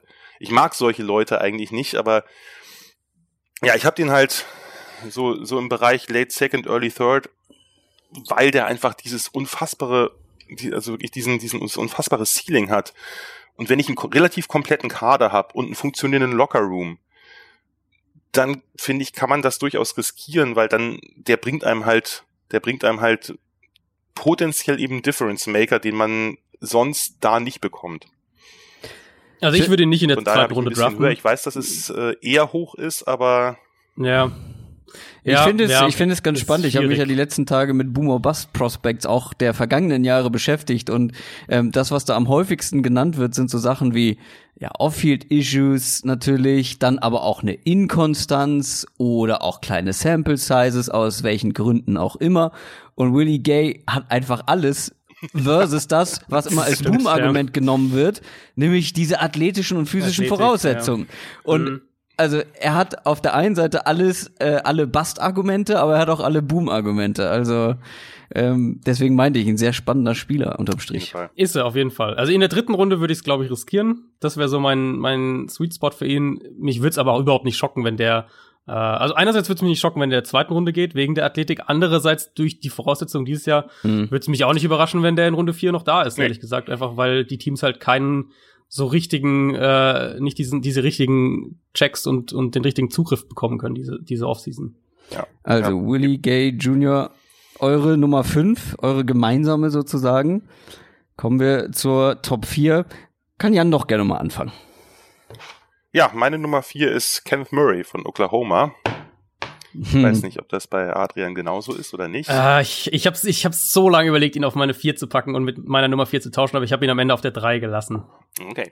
Aber oh, drei und vier ist für mich quasi ein eigenes Tier in der Bei Kenneth, bei Kenneth Murray muss ich abschließend vielleicht auch noch mal was sagen, weil äh, hier spricht ein großer Kenneth Murray-Fan. Uh. Mhm. Ich mag ihn sehr. Aber Jan, hau du doch mal gerne mal raus, warum er am Ende quasi nur in Anführungszeichen auf deiner Nummer vier gelandet ist. Ich habe da drei Spieler relativ eng beisammen, muss ich sagen. Von daher, das ist jetzt quasi eine Tier und die ist, äh, die ist schon ein bisschen, sieht man ja auch an den Rundenzahlen, ein bisschen äh, abgeschottet von der dahinter. Also Gay nehmen wir mal als, als irgendwie so ein Joker raus, aber da, da ist für mich eine, eine gewisse Diskrepanz. Ja, Murray war jemand, der hat mich früh sehr begeistert. Das ist eine extreme Tackle-Maschine. Das hat er ja durch die Jahre durchgezogen. Der hat sich extrem gesteigert. Ähm, ich wenn ich an den Rose Bowl denke, also Halbfinale der Saison 17, 18, da ist er als Freshman, hat er sich sehr stark überlaufen lassen von Georgia mit, mit Nick Chubb und Sony Michel, war natürlich jetzt auch ein relativ gutes äh, Running Back Duo, aber da hat man so gemerkt, okay, der ist noch ganz, ganz, also der ist ein sehr großer Athlet, aber der ist noch sehr wenig weit, was so Spielverständnis, äh, Gap Responsibility und sowas angeht ja, kommen wir mal zu dem Positiven. Er sieht wie ein Linebacker aus und spielt auch so. Also 100 Meilen mhm. pro Stunde ohne Rücksicht auf Verluste. Ist ein hervorragender Athlet mit einem absolut perversen Closing Speed. Also da sind, glaube ich, er und, und Gay schon, schon vor den anderen. Wenn wir jetzt, wie gesagt, wir nehmen jetzt mal einen raus. Also wenn ich jetzt äh, davon rede, dann müssen wir die, die Nummer eins da mal rausnehmen, weil der eben auf einem ganz anderen Level nochmal spielt. Ähm, also wenn du nur ansatzweise in der Reichweite bist, dann, dann tschüss. Ne? Dann äh, diese letzten mhm. zwei, drei Schritte, bevor er einschlägt, die sind extrem raumgreifend. Und wenn er einschlägt, dann kracht's halt. Ne? Der, der, hat halt tolle Power, die den Tackle legen kann. Das ist nicht immer die perfekte Technik. Ähm, der sieht ja allgemein schon, finde ich, recht eigenwillig aus. Der, dem, dem schlenkern die Arme beim Laufen ja. so rum, äh, ja. wenn er läuft. Und, und die setzt er beim Tackle dann teilweise auch so ein. Also manchmal zu hoch. Und wenn er den Gegner dann an den Schultern oder am Hals zu packen kriegt, und dann einfach wie, wie, wie mit einem Lasso zu Boden schleudert, das, das sieht ja schon sehr eindrucksvoll aus. Also Kraft ist da, lässt sich vom Blocker nie ohne weiteres zurückschieben. Und wenn er einen Running Back zentral aufnimmt, geht's für den einfach auch nicht mehr nach vorn. Ja. Ich, wenn, was so beim. Genau das habe ich mir aufgeschrieben. Auch, also auch wenn er selbst gar nicht in der Bewegung war, ne? Wenn er selbst sozusagen im, im, in der Gap Wenn er im Gap hat. steht einfach. Genau, der, der, der Running Back kommt mit Power, aber ja. dann ist Stopp, dann ist Schluss. Dann, dann, dann ist Stopp, das heißt, er hat also offensichtlich ja eben auch äh, Unterkörper quasi und Beine, muss mhm. er sehr viel Power drin haben, denn sonst nützt ihm die ganze Kraft im Oberkörper nichts. Ist ein, finde ich, einer der besseren Linebacker der Klasse beim Lösen von Blocks.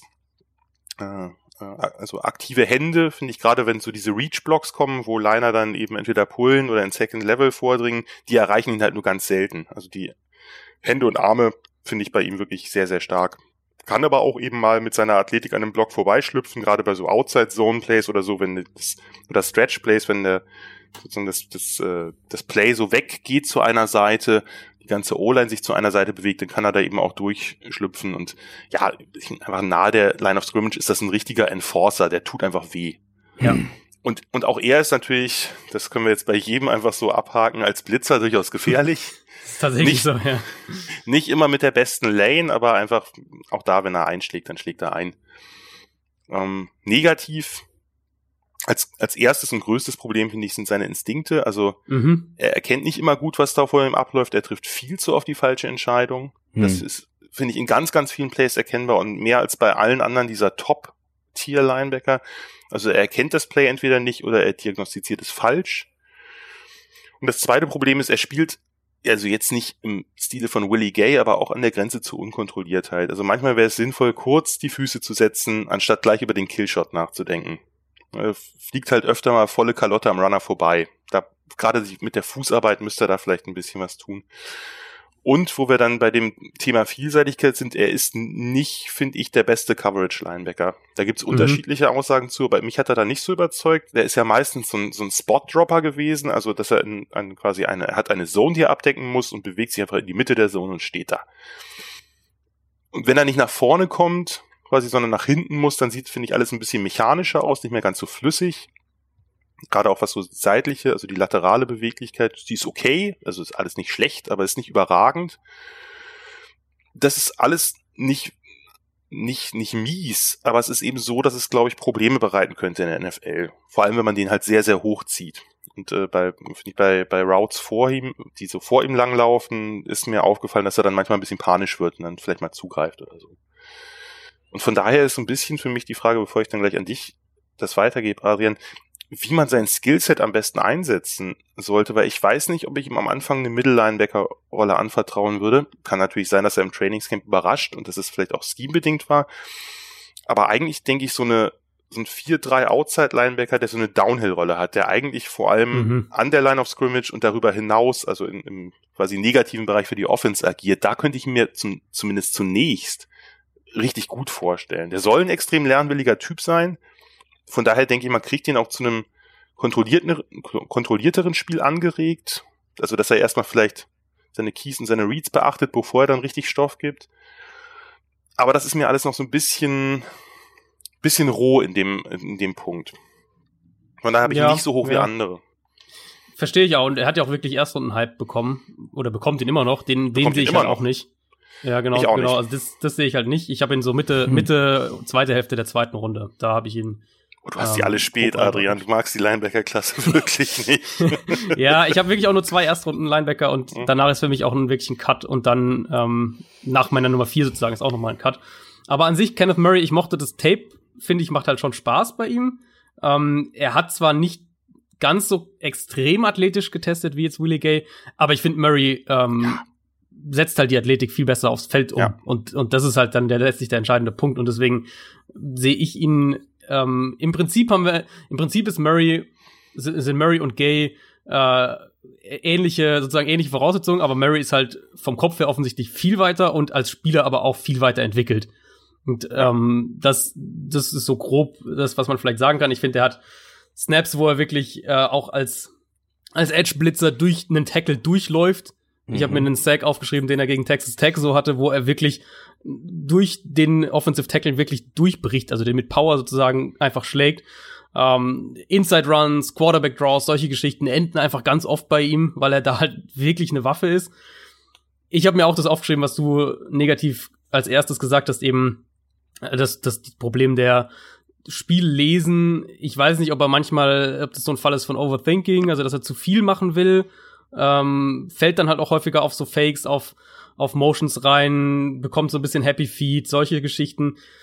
Aber von dem, was er athletisch mitbringt, was er davon schon aufs Feld auch überträgt und ist halt viel konstanter als jetzt ein Willie Gate zum Beispiel, ähm, mochte ich Kenneth Murray sehr gerne. Ich glaube auch, dass sein Coverage limitiert ist, glaube aber schon, dass er, dass er drei Downs spielen kann in der NFL. Ähm, wie du gesagt hast, und das Problem hatte ich auch so ein bisschen, man muss halt die richtige Rolle für ihn finden. Ist jetzt keiner, der irgendwie universal einsetzbar wäre. Aber in der richtigen Defense Kenneth Murray für mich einer, in den ich einen Zweitrunden-Pick investieren würde. Oh, und ich finde genau den Punkt, den du als letztes genannt hast, finde ich so entscheidend bei ihm. Wenn du sagst, in der richtigen Rolle, in der richtigen Defense da glaube ich, dass er wirklich ein richtiger Playmaker sein kann und mhm. deswegen auch vielleicht sogar einen späten First-Round-Pick rechtfertigen könnte. Der ist nicht der Coverage-Linebacker, das finde ich auch, aber diese Explosivität, diese, also was der teilweise macht, wenn er den Quarterback äh, oder den Running Back irgendwie ähm, auf dem Radar hat, ähm, wie schnell der da ist beim Gegenspieler, wie viele Tackles for Loss der einfach auf Tape hat, das ist schon einfach sehr eindrucksvoll. Der ist noch sehr roh, aber ich mag ihn insofern, weil ich glaube, dass er einfach in vielerlei Hinsicht ein absoluter Playmaker werden kann und ich, da stimme ich auch Jan so ein bisschen zu, ich weiß auch nicht so richtig, ob er so der, der Inside-Linebacker ist. Vor allem, weil man eben auch so die guten Sachen bei ihm als, als Outside-Rushing-Linebacker ja, ähm, ja. sieht. Und da muss man, glaube ich, schon ein bisschen Kreativität mitbringen, um ihm eine gute Rolle zu finden. Aber wenn die gefunden wird und er auch dann entsprechend seiner Skills eingesetzt wird, glaube ich, dass das ein richtig guter Spieler werden kann. Der wird ja, Beim, also der erste und Hype ja. ist ja bei ihm häufig ja. äh, Baltimore Ende der ersten Runde. Und oh. da wäre es natürlich, oh. ne, das wäre halt natürlich der Fit, wo man sagt, ja, da kann er der Playmaker sein. Ja, der kann vielleicht nicht irgendwie einen äh, sehr athletischen, agilen Tight End covern. Aber ein Running Back auf, in den Flats oder so weiter, ähm, oder halt irgendwie in der Mitte des Feldes so eine, eine Zone irgendwie mal abschirmen, geht ja auch, weil er ist ja, finde ich, dann after the catch lässt er ja auch in der Mitte des Feldes wenig zu, zum Beispiel. Also ja, kein Coverlinebacker, wie gesagt, aber einfach mit seiner mit seiner Explosivität und seinem ich finde auch vor allem seinem Einsatz also das ist mir ganz oft aufgefallen wenn der der geht immer 100 Prozent und zum Beispiel bei anderen habe ich dann gedacht so ja du könntest hier noch mal ein bisschen mehr geben aber der gibt immer alles und ist immer vorne mit dabei der ist immer nah nah am Geschehen was ich finde ich also ich würde dir zustimmen, dass er gute Plays als Outside-Linebacker hat, aber bei mir sind's, äh, ist es eher so, dass ich ihn in die Mitte nicht setzen würde. Nicht, weil er da nicht auch, ich finde, da hat er ziemlich viel gute Plays gehabt, aber da würde ich ihm nicht so sehr vertrauen, nicht ab und zu die falsche Lane zu wählen oder ab und zu ja. zu oft. Und ja. wenn er dann, und wenn dann eben der Running Back für 20 Yards dauerhaft durchbricht, das, das, das killt natürlich eine Defense, wenn das so einfach geht das kann sich alles korrigieren lassen. Wir reden ja immer über, über Projekte. Das sind alle Spieler natürlich die noch ganz, ganz viel Potenzial haben und das Potenzial natürlich auch unterschiedlich schnell dann ausschöpfen. Und das hängt natürlich auch damit zusammen, wie deine Coaches sind, ob die eben auch detailmäßig das dir gut vermitteln können, wie du dich verbessern kannst. Von daher, ich bin so ein bisschen zwischen euch. Für mich ist er so ein Early to Mid Second. Äh, ich habe den auch schon höher als Baltimore gesehen übrigens. Ich habe den schon zu, zu den Raiders gehen sehen, irgendwie an 19 oder so. Oder Boah, neben einem Corey Littleton? Ja, hm. also klar, der ist natürlich dann, wäre natürlich das Gegenstück dann, das ist klar. Ja, und da eben. könnte er dann vielleicht eben auch mal, also ich glaube nicht, dass er ein, regulär, also ein 3-4 Outside-Backer wird er nicht, weil er einfach als Pass-Rusher nicht weit genug ist. Der ist ein Blitzer und kein Pass-Rusher. Ja, ja. Aber das ist ein Spieler, in, darum, ich, ich habe auch überhaupt kein Problem damit in der richtigen Defense, wenn ich weiß, was ich tue und ich weiß, wo ich ihn einsetzen will, dass ich sage, okay, den ziehe ich Ende der ersten ich, man muss ja hm. eben nur dieses Gesamtkonstrukt NFL betrachten und irgendwie so einen Durchschnitt zwischen allen Defenses finden. Und da würde ich sagen, ist er für mich kein First-Round-Pick. Ja, kann ich verstehen. Aber wie gesagt, ach, Corey Littleton und Kenneth Murray in einer Defense zusammen. Hm, Ah, das wird mir schon gefallen. das bei deinen Raiders. Bei meinen ist, ist Raiders. Ist das so, ja? Naja, ich habe den Eindruck, dass du so nee, nee, nee. nicht so nicht so richtig. Ja, ist eigentlich teamlos. Ich aber bin eigentlich teamlos, aber ich habe ein Herz, ein großes Herz für die Raiders. Ja, das stimmt schon. Also dann versuch das doch mal ein bisschen zu entwickeln im Lauf der Saison. es ist doch, es ist doch schöner, wenn man irgendwie nee, nee, ich bin Spielerfan. Ich freue mich, ich bin, wie gesagt, Spielerfan und von Karen. Also wenn die Raiders Tour draften, bin ich ist, ist äh, Christoph voll dabei. ähm, so, also das war jetzt Jans Nummer 4, Adrians möchte gern Nummer 4, aber am Ende war es dann doch die Top 3. Wen hast du denn dann auf der 4? Genau. Ja, die 4 ist wirklich ein Man-Crush von mir, muss ich echt sagen. Ähm, den ich auch in der zweiten Runde picken würde, dann wirklich späte zweite Runde, aber der hat mir echt gut gefallen. Das ist Akeem Davis Gaither von Appalachian State. Ähm, ich hoffe jetzt mal, dass das Jans Nummer 3 ist und dass er dich was völlig anderes hat. Es ist meine Nummer 2. Der Nummer zwei sogar. Ja, ja. die große Dann, Überraschung bei mir. Hallo. Da sind wir ja schon mal auf einer, auf einer ähnlichen Wellenlänge, was den, äh, was den Hype zumindest angeht. Also, mir hat das Tape brutal gut gefallen, weil du eine wahnsinnig verlockende Mischung, finde ich, bei Davis Gaither hast. Also, also einmal die Athletik, das ist halt überdeutlich. Ähm, Speed, Explosivität, was wir jetzt bei ganz vielen Linebackern gesagt haben. Aber Davis Gaither hat halt auch diese Quickness, der bewegt sich gut auf engem Raum, der kann Richtungswechsel, der hat wahnsinnig fließende, agile Bewegung, also auch wirklich, dass er äh, mal stoppt und in eine andere Richtung geht, ohne dass da die, die, Geschwindigkeit erst wieder hochfahren muss, bewegt sich halt wirklich ohne ohne so Geschwindigkeitsverlust sehr effizient insgesamt, hat regelmäßig Tackles im offenen Feld, auch im Backfield, wenn er, wenn er halt Screens richtig liest und solche Sachen. Ähm, Davis Gaither schließt Passfenster in Zone richtig, richtig schnell, antizipiert auch, finde ich, da oft sehr, sehr gut. Der kommt durch Traffic, der hat tatsächlich auch Bender, Edge Bender Qualitäten, haben wir ja besprochen letzte Folge. Mhm. Äh, der hat tatsächlich Edge Bender Qualitäten auch gezeigt. Ähm, ich habe mir zwei Plays aufgeschrieben aus dem South Carolina Spiel, wo eher ein, äh, wahnsinnig, ein wahnsinnig gutes Tape. Entschuldigung, ich möchte mich nicht unterbrechen. Ja, ja, alles gut. Wenn irgendwer Davis Gaither noch nicht gesehen ja. hat, schaut euch South das, Carolina an. Ja, das ist wirklich so. Ähm, da hat er einen Tackle for Loss, wo er wirklich sich unter dem Offensive Tackle durchbeugt und hatte dann auch ähm, spät im Spiel einen einen Sack bei Fourth Down, wo er den Right Tackle einfach eins gegen eins mit seiner Quickness schlägt. Und die, also das Tape, wie gesagt, macht halt unfassbar viel Spaß. Der hat überhaupt keine Probleme damit, Running Backs in Coverage äh, wirklich so zu mirrorn, also äh, jede Bewegung vom Running Back auch mitzugehen.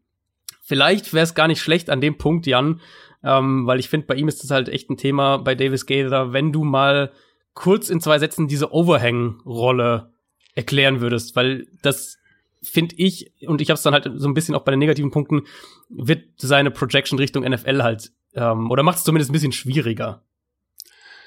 Naja, also er hat, er hat beides gespielt. Das ist ja eigentlich eine 3-4-Defense, die dann zu Nickel mhm. wechselt, die App State Defense, und er hat halt öfter diese, diese Overhang-Rolle gehabt. Das ist quasi, wenn man so will, ähm, das D-Gap, also das Gap außerhalb der Tackles, wenn man so will, außerhalb des Titans. Also quasi außerhalb, wenn man das jetzt sich äh, vertikal vorstellt, außerhalb der Box zu stehen und quasi da eben einen weiteren Spieler zu haben, der verschiedene Dinge übernehmen kann. Es gibt natürlich welche, die dann eher für die Pass Coverage sind, dann, was weiß ich, in, in Zone Coverage den, den, den Slot Receiver äh, äh, dann eben covern müssen, aber eben auch einen weiteren Spieler, der quasi ein, ein Enforcer zur Line of Scrimmage ist und da eben äh, Contain hält. Das kann, kann beides sein oder eben auch mal blitzt. Also das ist eine sehr, sehr variable Rolle, die man, die, dieser Overhang Defender, wenn man das dann so hat, einnehmen kann. Nur das, das hat er zum Teil gespielt, aber er hat ja auch wirklich klassisch was er in der NFL niemals spielen wird, ja. drei, vier Outside Linebacker gespielt. Und, das, und genau, da war ja. er nicht unerfolgreich. Aber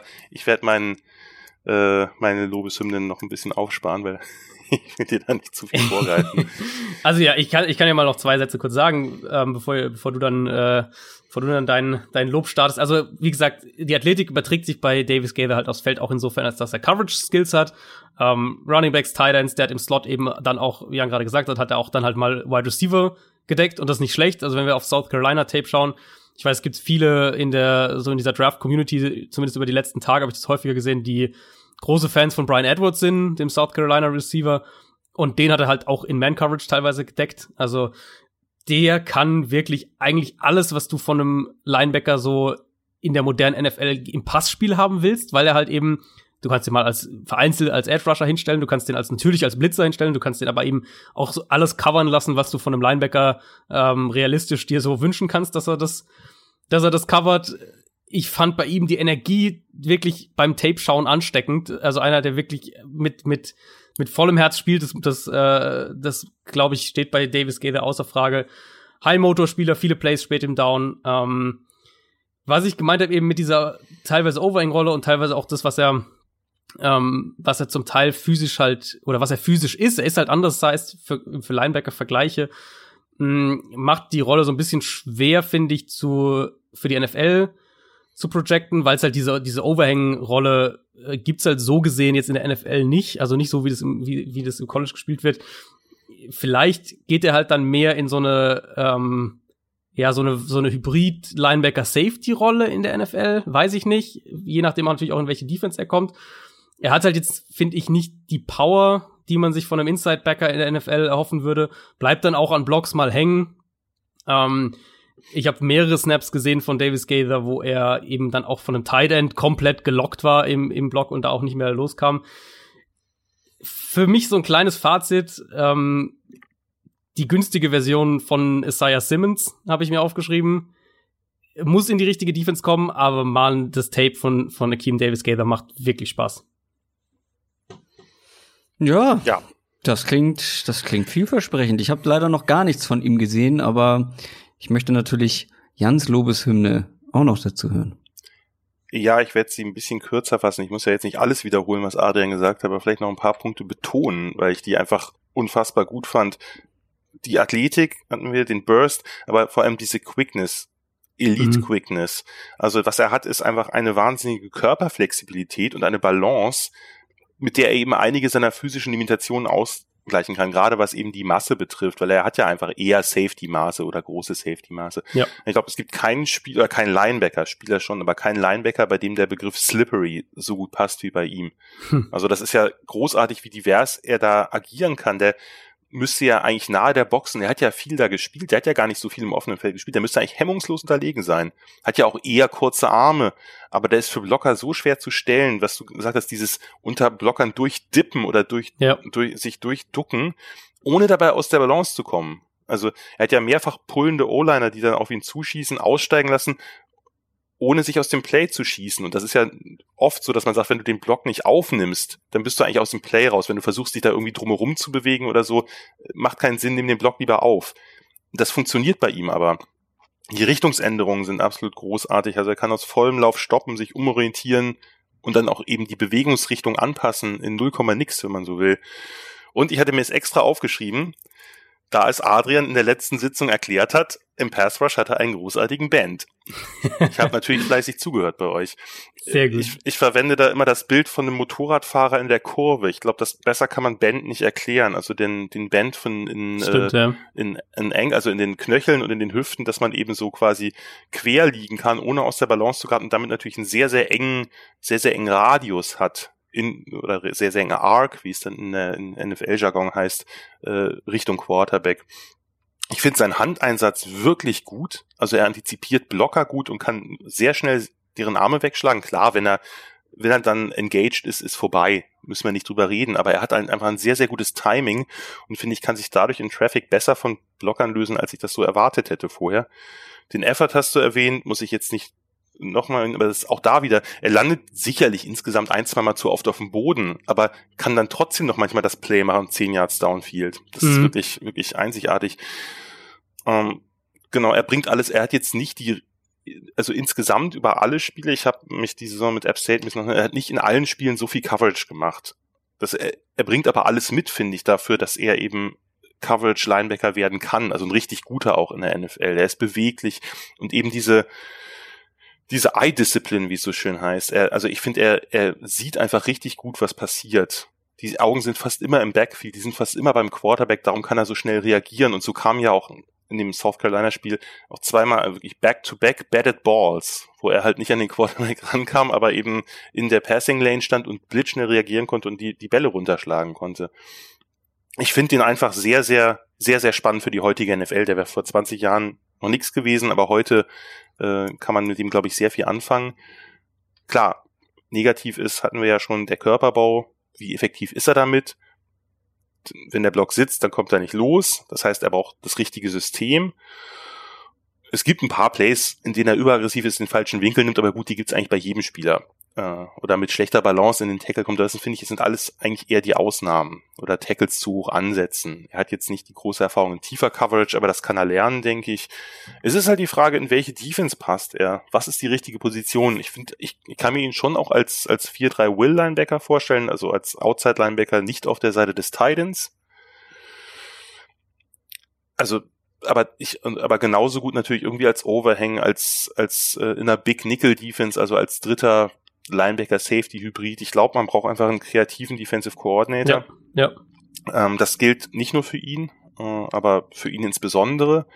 Und für mich ist das, und das war ein, darum ich, äh, die Überraschung fällt jetzt gar nicht so groß aus, weil du den auch relativ hoch hast, aber das ist für mich einer, der im Bereich Late First ist. Also ich, ich habe dem, hm, okay. muss mal gucken, ob ich den unter den besten oder Late First, Early Second, also der wird so, kommt ja auch immer drauf an, wie viel es dann nachher sind, die man gibt, aber der wird so in dem Bereich zwischen 30 und 35 wahrscheinlich bei mir reinkommen.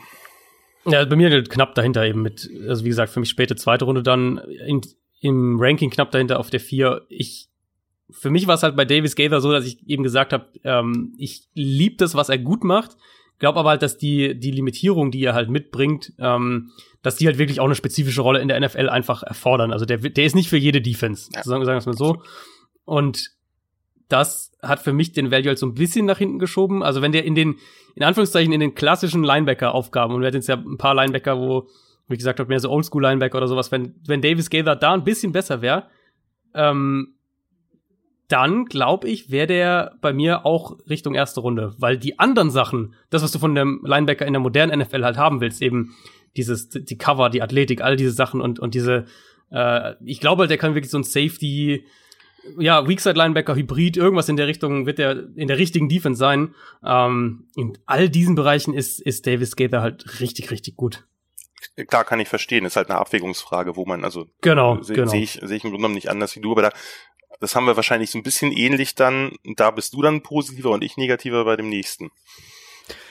Es fehlt ja quasi also ich bin mir sehr, sehr sicher, dass ihr beide die gleiche Nummer eins habt, weil jeder hat die gleiche Nummer eins und ohne vor viel, ohne viel vorwegzugreifen, vollkommen zu Recht. Aber jetzt fehlt ja quasi eigentlich nur noch einer. Ähm, von Jan ist es dann die Nummer drei und von Adrian die Nummer zwei. Und ich nehme mal an, es ist Patrick Queen von LSU. Da darf dann Jan jetzt mal anfangen. Okay, dann gibt's jetzt quasi erst den minimal negativeren Take und dann kannst du sagen, warum das alles doch viel besser ist.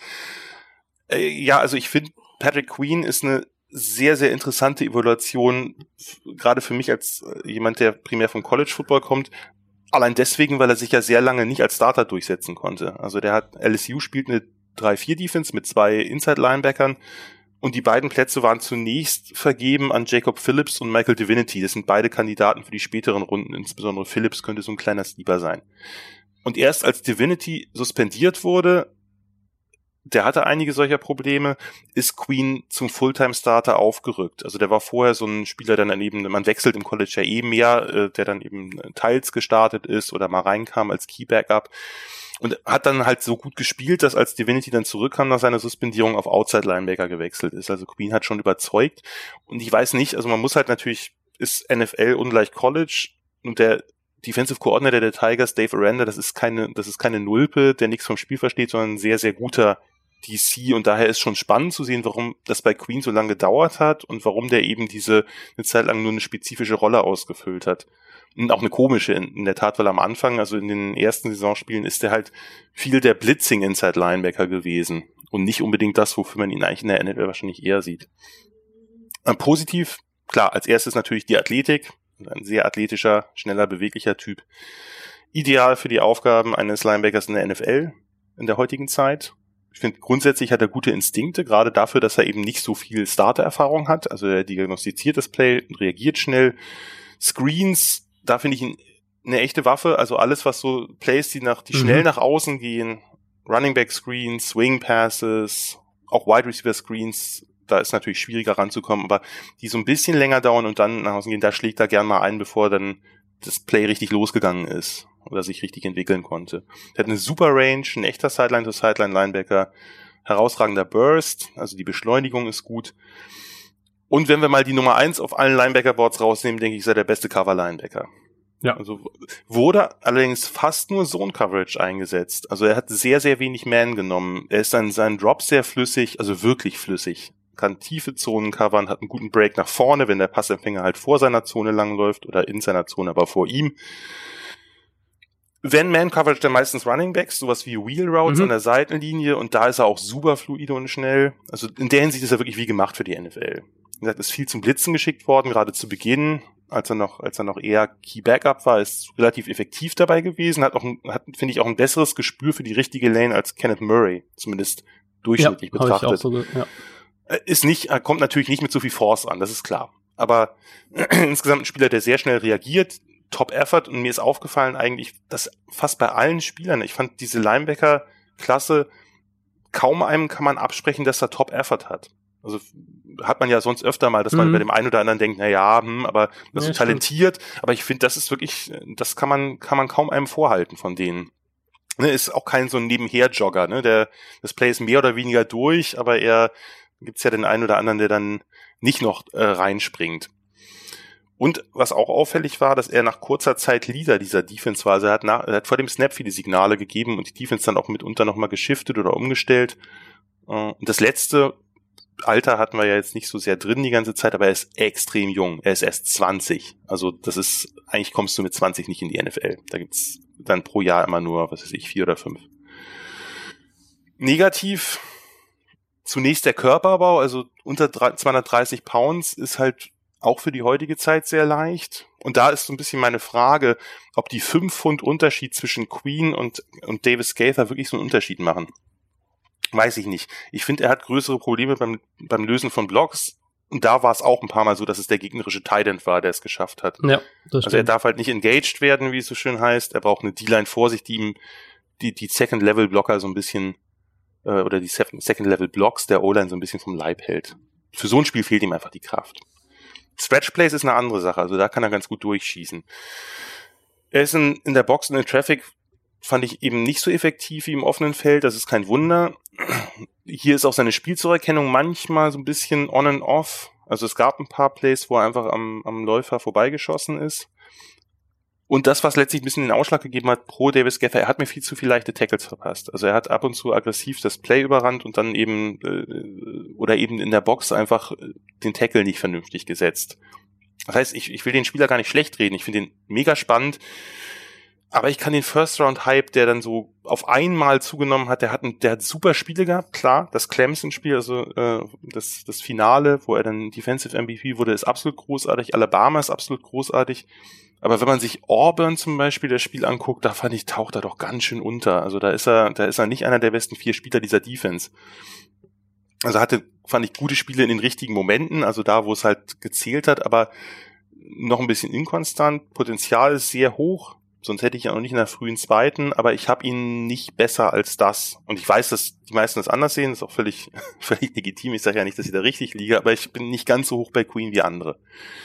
Nicht so hoch wie Adrian letzten, zum Beispiel. Nicht so hoch wie Adrian, aber auch wie, wie viele andere, den, deren Meinung ich durchaus sehr ernst nehme. Aber das ist ja einfach so, man hat so ein bisschen, äh, man hat ja eben so, so eine gewisse Range bei sowas. Ja, klar. Ja. Ich finde, also der Fit ist spannend, weil es gibt ja, also ihr habt jetzt Murray den Ravens zugeschustert, aber die Ravens haben eine Zeit lang auch es durchaus gern mal gemacht, hinter einer mächtigen Line kleinere Linebacker zu verstecken. Und die dann quasi zum, zum Ballträger flowen zu lassen, wenn man so will. Das könnte ich mir durchaus auch vorstellen, dass das ein Kandidat für die Ravens ist. Also das, da, die haben nicht immer nur diese dicken, schweren Jungs, sondern ab und zu eben auch so jemanden hinter einer dicken Line. Aber das ist natürlich, äh, fit ist natürlich nochmal eine andere Frage. Jetzt übergebe ich auch an dich, Adrian, und du darfst erzählen, was du an ihm besser fandst. Ich, also ich könnte mir den zum Beispiel bei den Packers vorstellen. Ähm, ja. Das wäre so, ja. so ein Spot, wo ich den sehr, sehr gut sehen könnte. Also ich habe ihn in der Summe, vielleicht um den Vergleich ein bisschen zu ziehen oder weiterzuziehen zwischen Patrick Queen und, und Akeem Davis Gaither, ich habe ihn in der Summe eine Runde weiter, also eine Runde höher. Ich habe Queen Ende erste und Davis Gaither eben Ende Runde zweite. Für mich war in der Summe, war mein Eindruck, dass Queen der leicht komplettere ähm, Linebacker von den beiden ist. Und du hast die meisten positiven Sachen eigentlich schon angesprochen, eben die Bewegung fand ich fantastisch bei dem. Der ist wirklich auch explosiv in seinen Bewegungen, aber halt überhaupt nicht kopflos dabei, sondern man erkennt den Plan. Reichweite, Richtungswechsel, alles. Wenn er Runningbacks gecovert hat, war das, also in Man-Coverage, dann war es auch echt problemlos. Der hat auch mal hier und da sogar Snaps als im Slot eben gespielt. Balance, all diese Geschichten hat Patrick Queen halt auf einem schon sehr, sehr hohen Level. Ähm, häufig auch Plays, wo er sich extrem schnell auf eine neue Spielsituation eben einstellen kann, weil er dann die Athletik auch dafür hat und das Play dann auch erkennt und dann das sich eben dementsprechend auch anpassen kann. Alles, was man von einem Linebacker haben will, was ähm, schnelle Füße angeht, eben was, was bewegliche Hüften angeht, das hat Queen alles. Ähm, Gerade Wheel Routes habe ich mir auch aufgeschrieben, häufiger gesehen, wo er wirklich vertikal dann einen Running Back auch 20 Yards downfield noch extrem eng ohne größere Probleme meistens covern kann. Blitzer muss man eigentlich nicht viel erwähnen. Äh, mehrere A-Gap-Blitzes, wo Queen einfach viel zu schnell ist für, für Inside, äh, für, für Interior Offensive Linemen. Für mich ist er eben wirklich so der moderne Linebacker-Typ. Also Physis Power ist ein Fragezeichen bei ihm, überhaupt keine Frage. Und da wird er sich auch noch in der NFL verbessern müssen und, und das muss natürlich dann immer so ausgependelt sein, dass er ein bisschen physischer wird, aber nicht seine Agilität zu sehr drunter leidet. Die Reichweite und die Coverage-Fähigkeiten, die Queen auf Tape hat, finde ich, sind halt so, so ähm, verlockend und dass ich den als ein, ein Three-Down-Linebacker ähm, in der NFL mir sehr, sehr gut vorstellen könnte. Und ehrlicherweise hat der mir zum Beispiel auf äh, das Tape von Patrick Queen hat mir besser gefallen als das von, von einem ähm, Devin White letztes Jahr zum Beispiel, wo ich fand, da war zwar mehr Athletik noch drauf, aber halt auch viel, viel mehr kopfloses Verhalten. Und bei Queen hatte ich das relativ ähm, oder fand ich das Gesamtpaket besser. Also ja, der hat diese, diese Plays auf jeden Fall, wo er, wo er irgendwie zu schnell ins Backfield kommt und dann vorbeigeht am eigentlichen Play, klar. Hat er auf jeden Fall auch. Aber in der Summe für mich ist Patrick Queen das, wenn wir von der Linebacker-Position der NFL sprechen, ähm, wo, glaube ich, die Reise einfach hingeht. Und deswegen für mich in Erstrunden Talent, late First Round, wie gesagt, und ich gehe auch eigentlich davon aus, dass er da irgendwo gehen wird. Ja, ja, der geht in der ersten Runde, bin ich auch relativ sicher. Also mich schwer wundern, wenn er es nicht tut, aber mhm. geht's ja nicht um Predictions. Ja, ja, klar, um, klar. Also ich habe die drei, wie gesagt, gar nicht so weit auseinander. Die sind, also äh, Davis Gaither, Queen und Murray sind dann vielleicht am Ende zehn, zehn Spots auf dem Big Board, wenn ich eins erstelle, auseinander. Von daher, das ist jetzt nicht so, dass ich den nicht mag ja, oder so. Das ich habe den, ja, ich hab den, ähnlich. Mhm. Ich habe den nur halt, äh, du hast den, du hast zwischen ihm und den anderen beiden etwas größere sozusagen etwas größere Distanz und ich habe ja. die relativ eng beisammen. Nur ich habe ihn nicht ganz in der ersten Runde, weil er mich, da haben mich andere Linebacker auch in den letzten Jahren mehr überzeugt, den ich ihm Late First gegeben habe und ich sehe, wie gesagt, ich habe so ein paar, paar kleinere Probleme, aber natürlich, das ist ein, das ist ein mega talentierter, total spannender Spieler und absolut genau das, die Zukunft von Linebackern in der NFL wird genau das sein. Man braucht sicherlich immer auch nochmal einen physischeren, denn sonst ist es wieder einfach, äh, sonst gibt es irgendeine Offense, die sie nachher wieder als Power Offense äh, aufstellt und da drüber rennt. Aber natürlich ist das die Zukunft. Ja. Die Zukunft. Und das ist ja eigentlich auch eine hervorragende Überleitung, mhm. oder? Das ist mein Job hier. Ich war schon dabei. Entschuldigung, Entschuldigung. Die nichts. Zukunft der NFL oder der Linebacker-Position in der NFL könnte auch ein bisschen neu definiert werden. Wenn ein gewisser Isaiah Simmons von Clemson in die NFL kommt. Das ist eigentlich die Konsens Top 1 bei allen. Und ich äh, will nicht zu viel vorweggreifen, aber vollkommen zu Recht, weil der gilt wirklich einfach auf die Art und Weise, wie er spielt oder was er alles mitbringt, ja, eigentlich als, wie sagt man so schön, generational talent. Ich bin mir sicher, ihr habt den beide auf eins. Das äh, kann man jetzt schlussfolgern. wer möchte denn, wer möchte denn anfangen von euch? Ich lasse Jan gerne das erste Wort. Ich hätte das auch gern dir überlassen, aber dann versuche ich mich etwas kürzer zu halten, obwohl es schwierig ist bei Simmons. Das muss ich zugeben. Das wird dir wahrscheinlich ähnlich gehen, weil über den kann ja. man jetzt auch noch eine halbe ja. Stunde reden. Ja, Isaiah ja. Simmons Clemson geht ja schon los mit seinen Maßen, dass er fast 240 Pfund schwer ist. Arme hat, die fast schon als O-Line-Arme durchgehen können, also fast 34 Inches und dann eben eine 4-3 läuft. Also eine hohe 4-3, eine 4-3. Und die, mhm. und die Explosionswerte, also äh, Vertical und, und, und Broad, also Weitsprung sind natürlich auch äh, außerhalb dieser Welt. Die Produktion ist da in jeder Hinsicht. Also es ist ein ehemaliger Safety, der zum Linebacker umgeschult wurde und der in dieser Defense von Clemson wirklich alles gespielt hat. Edge, Defensive End, Inside Linebacker, Outside Linebacker, Safety, Overhang Defender, also das D-Gap, Slot Cornerback und sogar Outside Cornerback. Und es wäre nicht mal vermessen zu sagen, dass er vielleicht von Outside Cornerback abgesehen auf allen anderen Positionen auch der Beste des eigenen Teams war. Und das ist ja nicht irgendein Team, sondern ein absolutes Powerhouse. Ja. Also ich habe den mal als die eine eierlegende Wollmilchsau im College Football bezeichnet und ich finde nachher, dass es ganz gut trifft. Also der ist mhm. einfach, der ist einfach ein Spieler, der absolut einzigartig ist.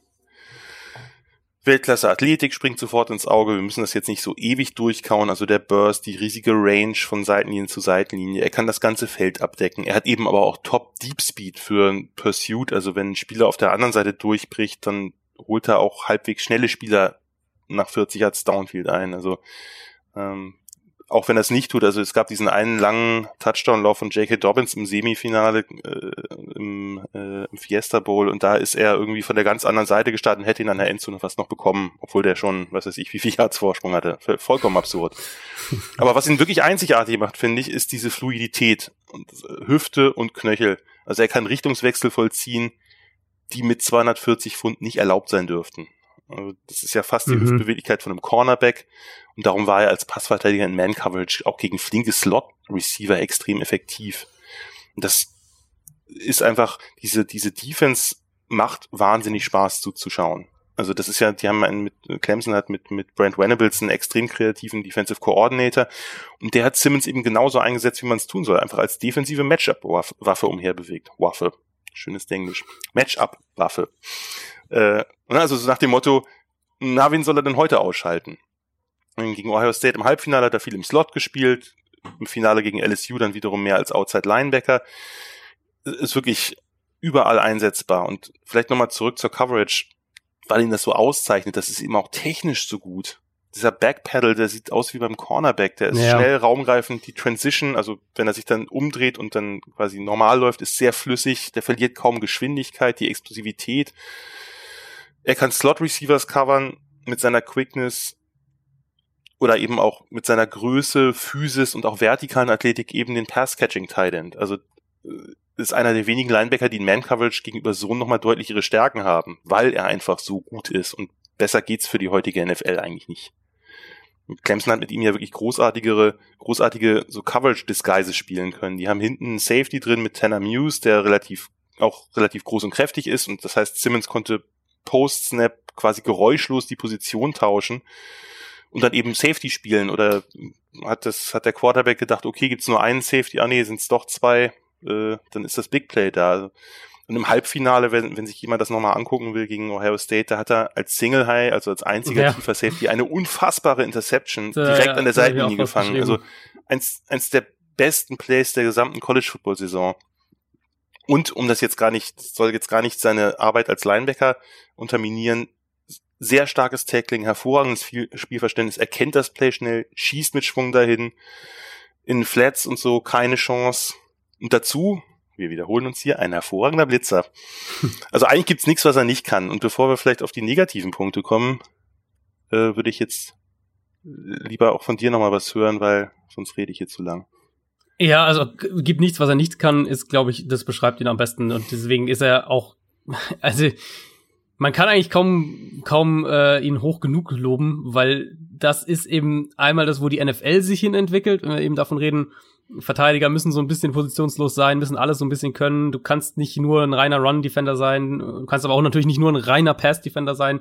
Ähm, und Simmons kann halt wirklich, wirklich alles. Also selbst, selbst sagen wir, der kommt zu einem ganz furchtbar unkreativen Defensive Coordinator und spielt äh, irgendwie einfach nur den Strongside-Linebacker, dann wäre er da immer noch ein Elite-Spieler, wäre meine Vermutung zumindest, weil so, der ist halt wirklich so gut. Und ich ähm, habe wirklich selten College-Tape von einem Spieler gesehen, der in allem, was er gemacht hat, einfach so gut war. Und deswegen, ähm, ja, ich, also ich kann gar nicht mehr so arg viel mehr sagen als das, was du gesagt hast, aber du hast auf jeden Fall alle wichtigen Punkte angesprochen. Eben die Vielseitigkeit ist der, ähm, ist der eine zentrale Punkt.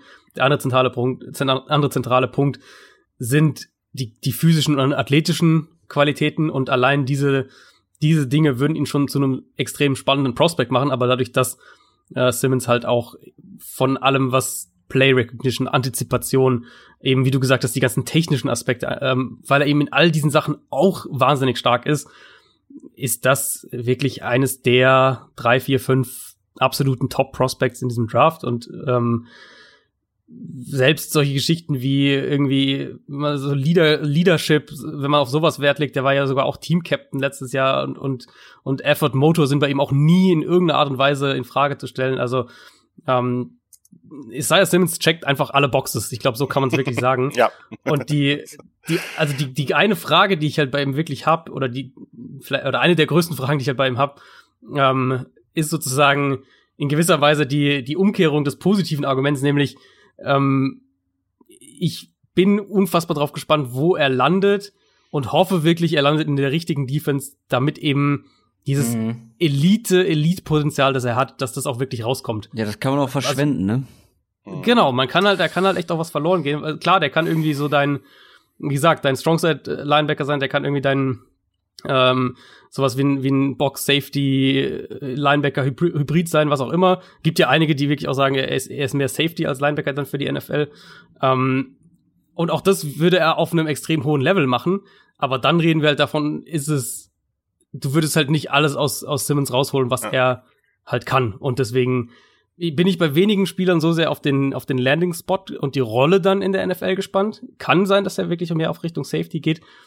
Aber Isaiah Simmons ist quasi der, das sollte der Traum für jeden Defensive Coordinator sein, weil der, du kannst halt um den deine Defense rumbauen und wie Jans gesagt hat, du kannst halt um ihn auch jede Woche einen anderen Gameplan herum aufbauen. Er ist auch schwer zu vergleichen mit irgendwie Spielern, die bereits in der NFL spielen. Also ähm, ja. Derwin James hört man da häufiger Nein. so als aktuelles Nein. Beispiel. Ich wehre mich seit über einem halben Jahr dagegen. Ich finde diesen Vergleich absolut nicht passend. Von allem. Ja Isaiah Simmons ist, ist unique. ähm, aber das ist zumindest der Name, den man häufiger hört. Ihr merkt es, äh, kommt nicht bei allen gut an. Ähm, aber da glaube ich, geht, also der Vergleich oder warum er mit ihm verglichen wird, ist einfach, weil er auch flexibel eingesetzt werden kann. Aber wahrscheinlich ist das nochmal die Weiterentwicklung und kann eben noch flexibler eingesetzt werden. Aber Gibt es denn überhaupt negative Punkte, außer dass vielleicht nicht sein Potenzial ausgeschöpft werden kann? Gibt es irgendwo Fragezeichen bei ihm? Ich muss ganz kurz also, zu dem Punkt ja. ausholen, den Adrian gerade angesprochen hat, weil wir gerade dabei waren. Ich finde, das ist wirklich der negativste Punkt, ist die Projection. Also ich habe das ja. woanders schon mal gesagt, von, von allen diesen absoluten Blue-Chip-Top-Prospects hat Simmons für mich die höchste, nicht Bust-Gefahr, aber die höchste Gefahr, nicht sein Potenzial auszuschöpfen. Und dafür kann er nichts also oder muss nicht unbedingt was für können, weil das Ding ist einfach, die NFL ist immer noch ein konservatives Business, auch im Coaching. Das bessert sich langsam, aber es ist immer noch sehr konservativ. Das heißt, im Normalfall gibt es klare Positionen und deren Verantwortlichkeiten. Und wenn man Simmons so in so eine Rolle klemmt, wie du es gerade gesagt hast, dann wird man mit ihm, ja, man wird mit ihm Erfolg haben, aber längst nicht den Erfolg, den man haben könnte. Genau. Am besten genau. noch, irgendwer kommt auf die Idee, ich nehme ihn als Middle Linebacker. Und da hat er dann natürlich mhm. wirklich, das sind so die ein, ein, zwei Sachen, er ist jetzt nicht, natürlich nicht der beste Block-Shadder äh, in, sozusagen in der Box. Da gibt's bessere. Das, die Aufnahme von Blocks okay, aber das ist, das sind ganz kleine Punkte. Und auch da ist er gut, da ist er noch nicht ganz so gut. Und das wäre jetzt nicht eine Rolle, wo ich sagen würde, die sollte er dauerhaft in der NFL übernehmen. Natürlich sollte er auch dauerhaft in der NFL nicht die allerbesten Slot-Receiver in Man-Coverage nehmen. Das wäre jetzt auch vielleicht nicht das, wo er den größten Erfolg hätte. Man muss ihn halt wirklich als, als Matchup-Problem für die Offense sozusagen einsetzen, indem man einen Spieler aus dem Play nehmen kann, einen Spielzug verunmöglichen kann oder in seiner Effizienz berauben kann. Der muss umhergeschoben werden und das heißt, ich hoffe so sehr, dass er nicht an irgendeinen so Holzkopf DC gerät, der irgendwie sagt, ja, hier, ich habe die tolle Position, da stehst du und genau das machst du, weil das wäre einfach wahnsinnig schade. Und sonst, ja. glaube ich, wird er in der ersten Saison hat er das Potenzial, ein Star zu werden. Ja, absolut. Das wäre mein äh, negativer Punkt. Ja, so also es gibt auch wirklich nicht viel mehr. Man kann eben über Kleinigkeiten dann noch hier und da reden, wo man sagt, könnte sich noch ein bisschen verbessern. Ich glaube, der könnte sogar noch gefährlicher sein, was, was Antizipation im Passspiel angeht ja, und dann vielleicht ja. Richtung Turnover, Pass-Breakups. Da kann er noch, noch mehr ja. sein und er ist schon extrem gut. Aber bevor ähm, du, aber, bevor du weitermachst, äh, was ich glaube ich am spannendsten finde und was ich, ich glaube, ich bin nicht der Einzige, der das von euch beiden hören will und vor allem von Adrian. Wo würdest du ihn denn am liebsten sehen in der NFL? Bei welchem Team? Ja, das ist halt eine super spannende Frage. Ich meine, wir haben in der Top 10 ja auch einfach Teams, die, ähm, wo wir noch nicht wissen, was die genau spielen werden, weil sie neue, neue Coaching-Staffs, neue, neue Koordinator dementsprechend auch haben. Teilweise auch Koordinator, die wir nicht kennen, ähm, wo wir noch nicht wissen, was die genau machen. Es gibt ja, also wir gehen ja, glaube ich, alle davon aus, dass der Top 10 gehen wird. Ja. Ähm, würde mich zumindest sehr ja. wundern, wenn nicht. Ähm, es gibt ja nun mal zum Beispiel einen neuen Coaching-Staff, der so ein bisschen aus der Patriots-Richtung kommt bei den Giants. Und wenn wir sagen, welche Defense hat in den letzten Jahren Verteidiger flexibel und, und gerade auch Boxverteidiger und gerade auch Linebacker ähm, flexibel eingesetzt, dann, dann würde ich da die Patriots Defense relativ weit oben, wenn nicht an eins einordnen. Jetzt weiß ich natürlich nicht, ob ähm, die Giants unter, unter Joe Judge dann, ob, inwieweit sich das dann auch auf die Defense überträgt und was er davon mitbringt und was er davon sehen will und inwieweit er da geprägt ist. Aber wenn wir uns einfach mal den, den, den Kader mhm. der Giants anschauen, und ja, ich weiß, die haben Blake Martinez geholt, aber mhm. jetzt, wer den Podcast hört, weiß, dass ich von Blake Martinez jetzt nicht so mega viel halte und für mich ist das eher ein Two-Down-Linebacker als irgendwas anderes. Ähm, also der Need wäre natürlich offensichtlich da und falls es da in diese Richtung gehen sollte, und wie gesagt, das ist eine Projection, ähm, dann wäre das was, was ich mir sehr gut vorstellen könnte. Also dieser, ja. dieser Stil-Defense zumindest. Und die Lions an drei, glaubst du, glaubst du nicht dran?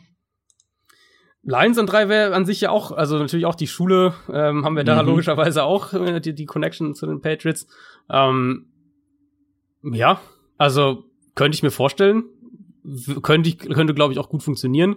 Die Lions, jetzt müsst ihr den Kader gerade nochmal anschauen, weil die Lions haben ja auch einiges an, äh, an Picks und Geld in die Linebacker-Position gesteckt. Die haben ja Jamie Collins geholt und haben, genau, letztes Jahr in der zweiten Runde Jelani Tavai gedraftet, mhm. 2017 erste Runde Jared Davis gedraftet. Jetzt nicht, dass das die, die Linebacker wären, die dich daran hindern, ähm, Isaiah Simmons in diese Defense zu packen.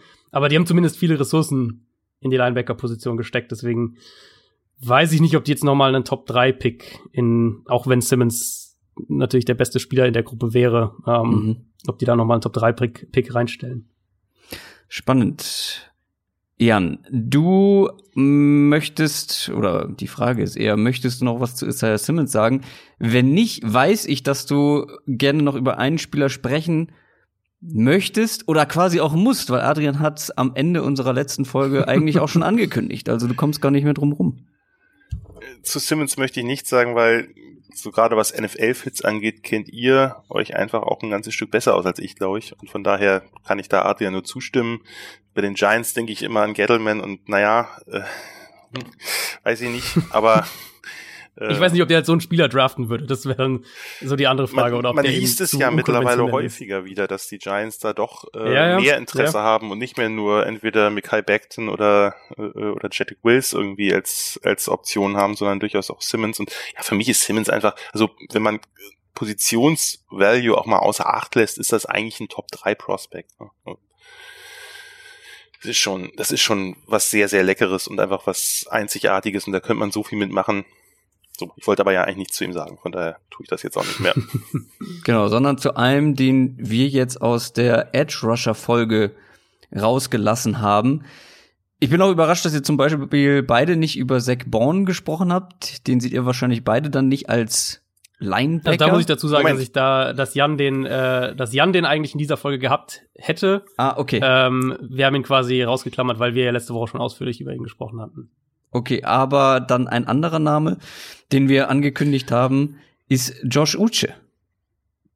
Genau, also also Born, ich hatte jetzt extra gefragt, ob äh, Spieler, ah, okay. die so mhm. Hybride mhm. sind, wie eben, also Born ist ja noch mal mehr, fast noch mal mehr ein Off-Ball-Linebacker als Uche, ähm, weil er eben ja auch beim Senior Bowl dahingesetzt worden ist und bei vielen Teams wohl offensichtlich eher als Off-Ball gilt, obwohl er ja drei, vier Outside-Linebacker gespielt hat.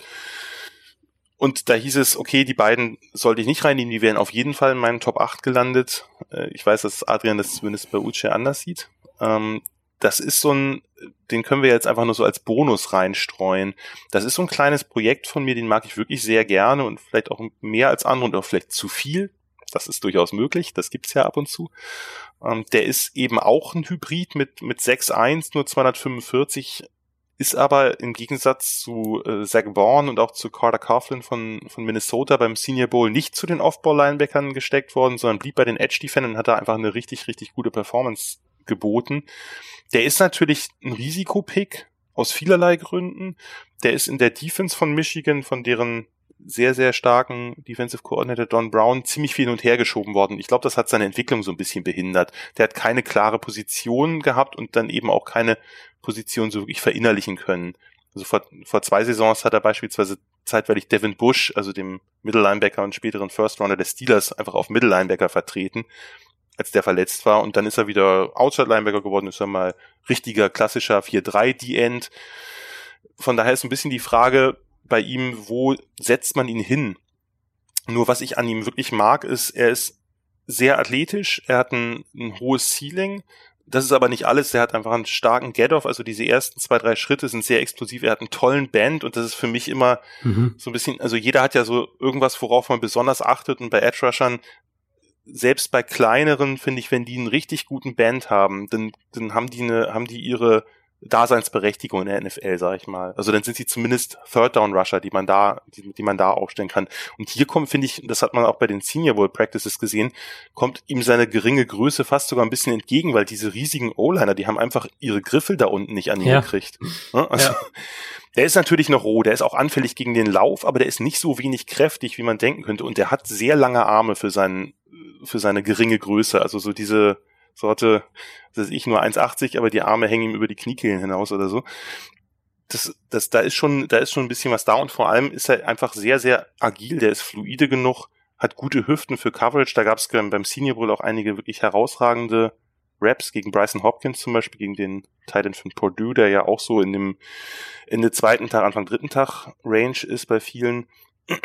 Der hat flüssige Drops in Coverage, wenn er das mal gemacht hat, gute Beweglichkeit und gerade für so einen Spieler wie Uche, glaube ich, sind die Einschränkungen durch das Virus ziemlich negativ. Also der hätte sicherlich ein paar Einladungen zu Workouts bekommen, wo sie Teams sich dann selbst live einen Eindruck verschaffen können, wie vielseitig ist er denn wirklich? Was kann er noch außer dem, was er da gezeigt hat?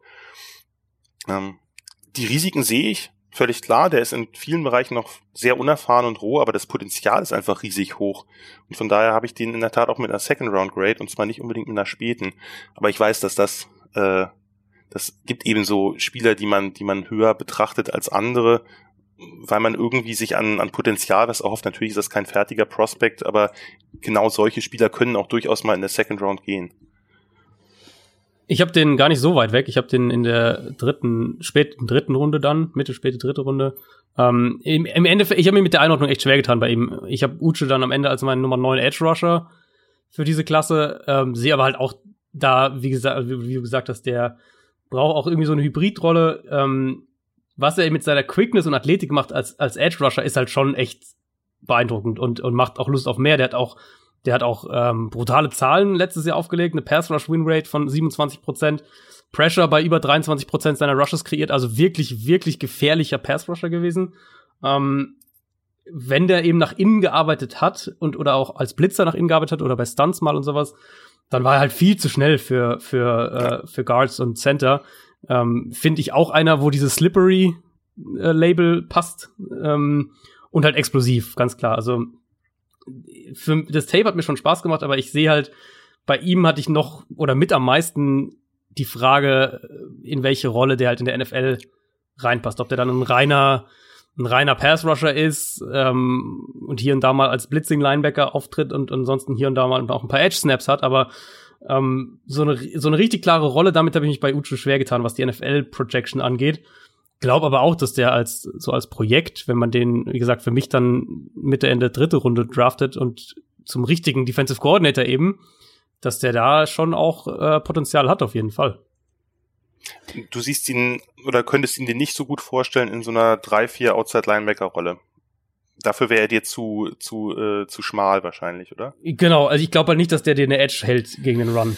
Das glaube ich nicht ja, das wäre, müsste, müsste man für die NFL ist in der Tat eine etwas unklare Projection. Ich, was, was ich nur, ich finde, er ist nur kräftiger und spielt auch kräftiger. Der hat auch ein paar sehr, sehr schöne Speed-to-Power-Rushes gemacht. Also der kann sein, seine, seine Beschleunigung, finde ich, schon auch dann in, in, mhm, in Schwung, das, in ja. Kraft umwandeln oder transferieren. Ja. Das, Vielleicht ist es auch eine technische Sache und mit Training ist der ein bisschen verlässlicher, was, was so die Edge angeht. Ähm, dann wäre natürlich die Rolle auch wieder anders zu bewerten. Auf jeden Fall so oder so ein relativ spannender Spieler wo man, da haben wir, finde ich, einige dieses Jahr, wo man gucken muss, okay, die Position ist nicht ganz so klar, aber das ist halt ein ziemlich ja. großes Talent. Und vielleicht ist das ja auch was, wo die NFL, hatten wir ja gerade auch schon, wo die NFL einfach mehr hingeht, dass man eben diese Spieler hat, die man so, die man mehr umherbewegt, die so ein bisschen positionsflexibel sind, die irgendwas quasi Überraschendes machen können von einer anderen Position aus dann oder sich einfach mal Inside aufstellen und einen A-Gap-Blitz machen oder so, wer weiß. Also, das waren die Linebacker in aller Ausführlichkeit. Die Rankings von Adrian Franke und Jan Wegwert. Vielen Dank, dass du mal wieder mit dabei warst. Sehr gerne. Und es war ja das erste Mal mit euch beiden. Sonst hatte ich ja das immer stimmt. nur einen von euch das zu stimmt. fassen. Das stimmt, ja. ja. Äh, aber es wird nicht das letzte Mal für dieses Jahr gewesen sein. Wir haben dich auch Wer noch weiß. in einer wir haben dich eigentlich auch noch in einer anderen Draft Preview eingeplant. Ähm, da kommst nicht drum rum. Da musst du, musst ich du dabei sein. Ich wusste ja nicht, ob ihr das schon spoilern wollt. Nee, wir spoilern noch nicht Leute in welcher. Zu, weil, ja. weil sie euch beide gewohnt sind. Es ist natürlich auch ein bisschen schade, dass ich dir jetzt so viel Raum genommen habe, Christoph. Nee, nee, alles gut. Das war genauso geplant. Ähm, da ich schon bei den Defensive Backs unterwegs bin und ich bin sehr dankbar, dass du meinen mein Posten übernommen hast für die Linebacker. Ähm, da konntest du definitiv deutlich mehr sagen, vor allem im hinteren Bereich. Das soll's für diese Folge gewesen sein. Wir hören uns dann am Donnerstag wieder mit der nächsten Draft Preview. Es sind dann auch nur noch, gehe ich da richtig, wenn ich, äh, liege ich da richtig, wenn es anderthalb Wochen sind? Ja, oder? Das ist völlig richtig. Das ist gar nicht mehr so viel Zeit und wir haben noch ein paar Positionen offen. Ja. Ansonsten wünsche ich euch noch schöne Rest-Ostern. Wie gesagt, Jan, vielen Dank äh, für deinen für deinen mhm. Gastauftritt. Wie gesagt, wir hören uns auch noch mal wieder vor dem Draft und spätestens dann am Donnerstag alle wieder zur nächsten Draft Preview. Macht's gut. Tschüss. Ciao, ciao.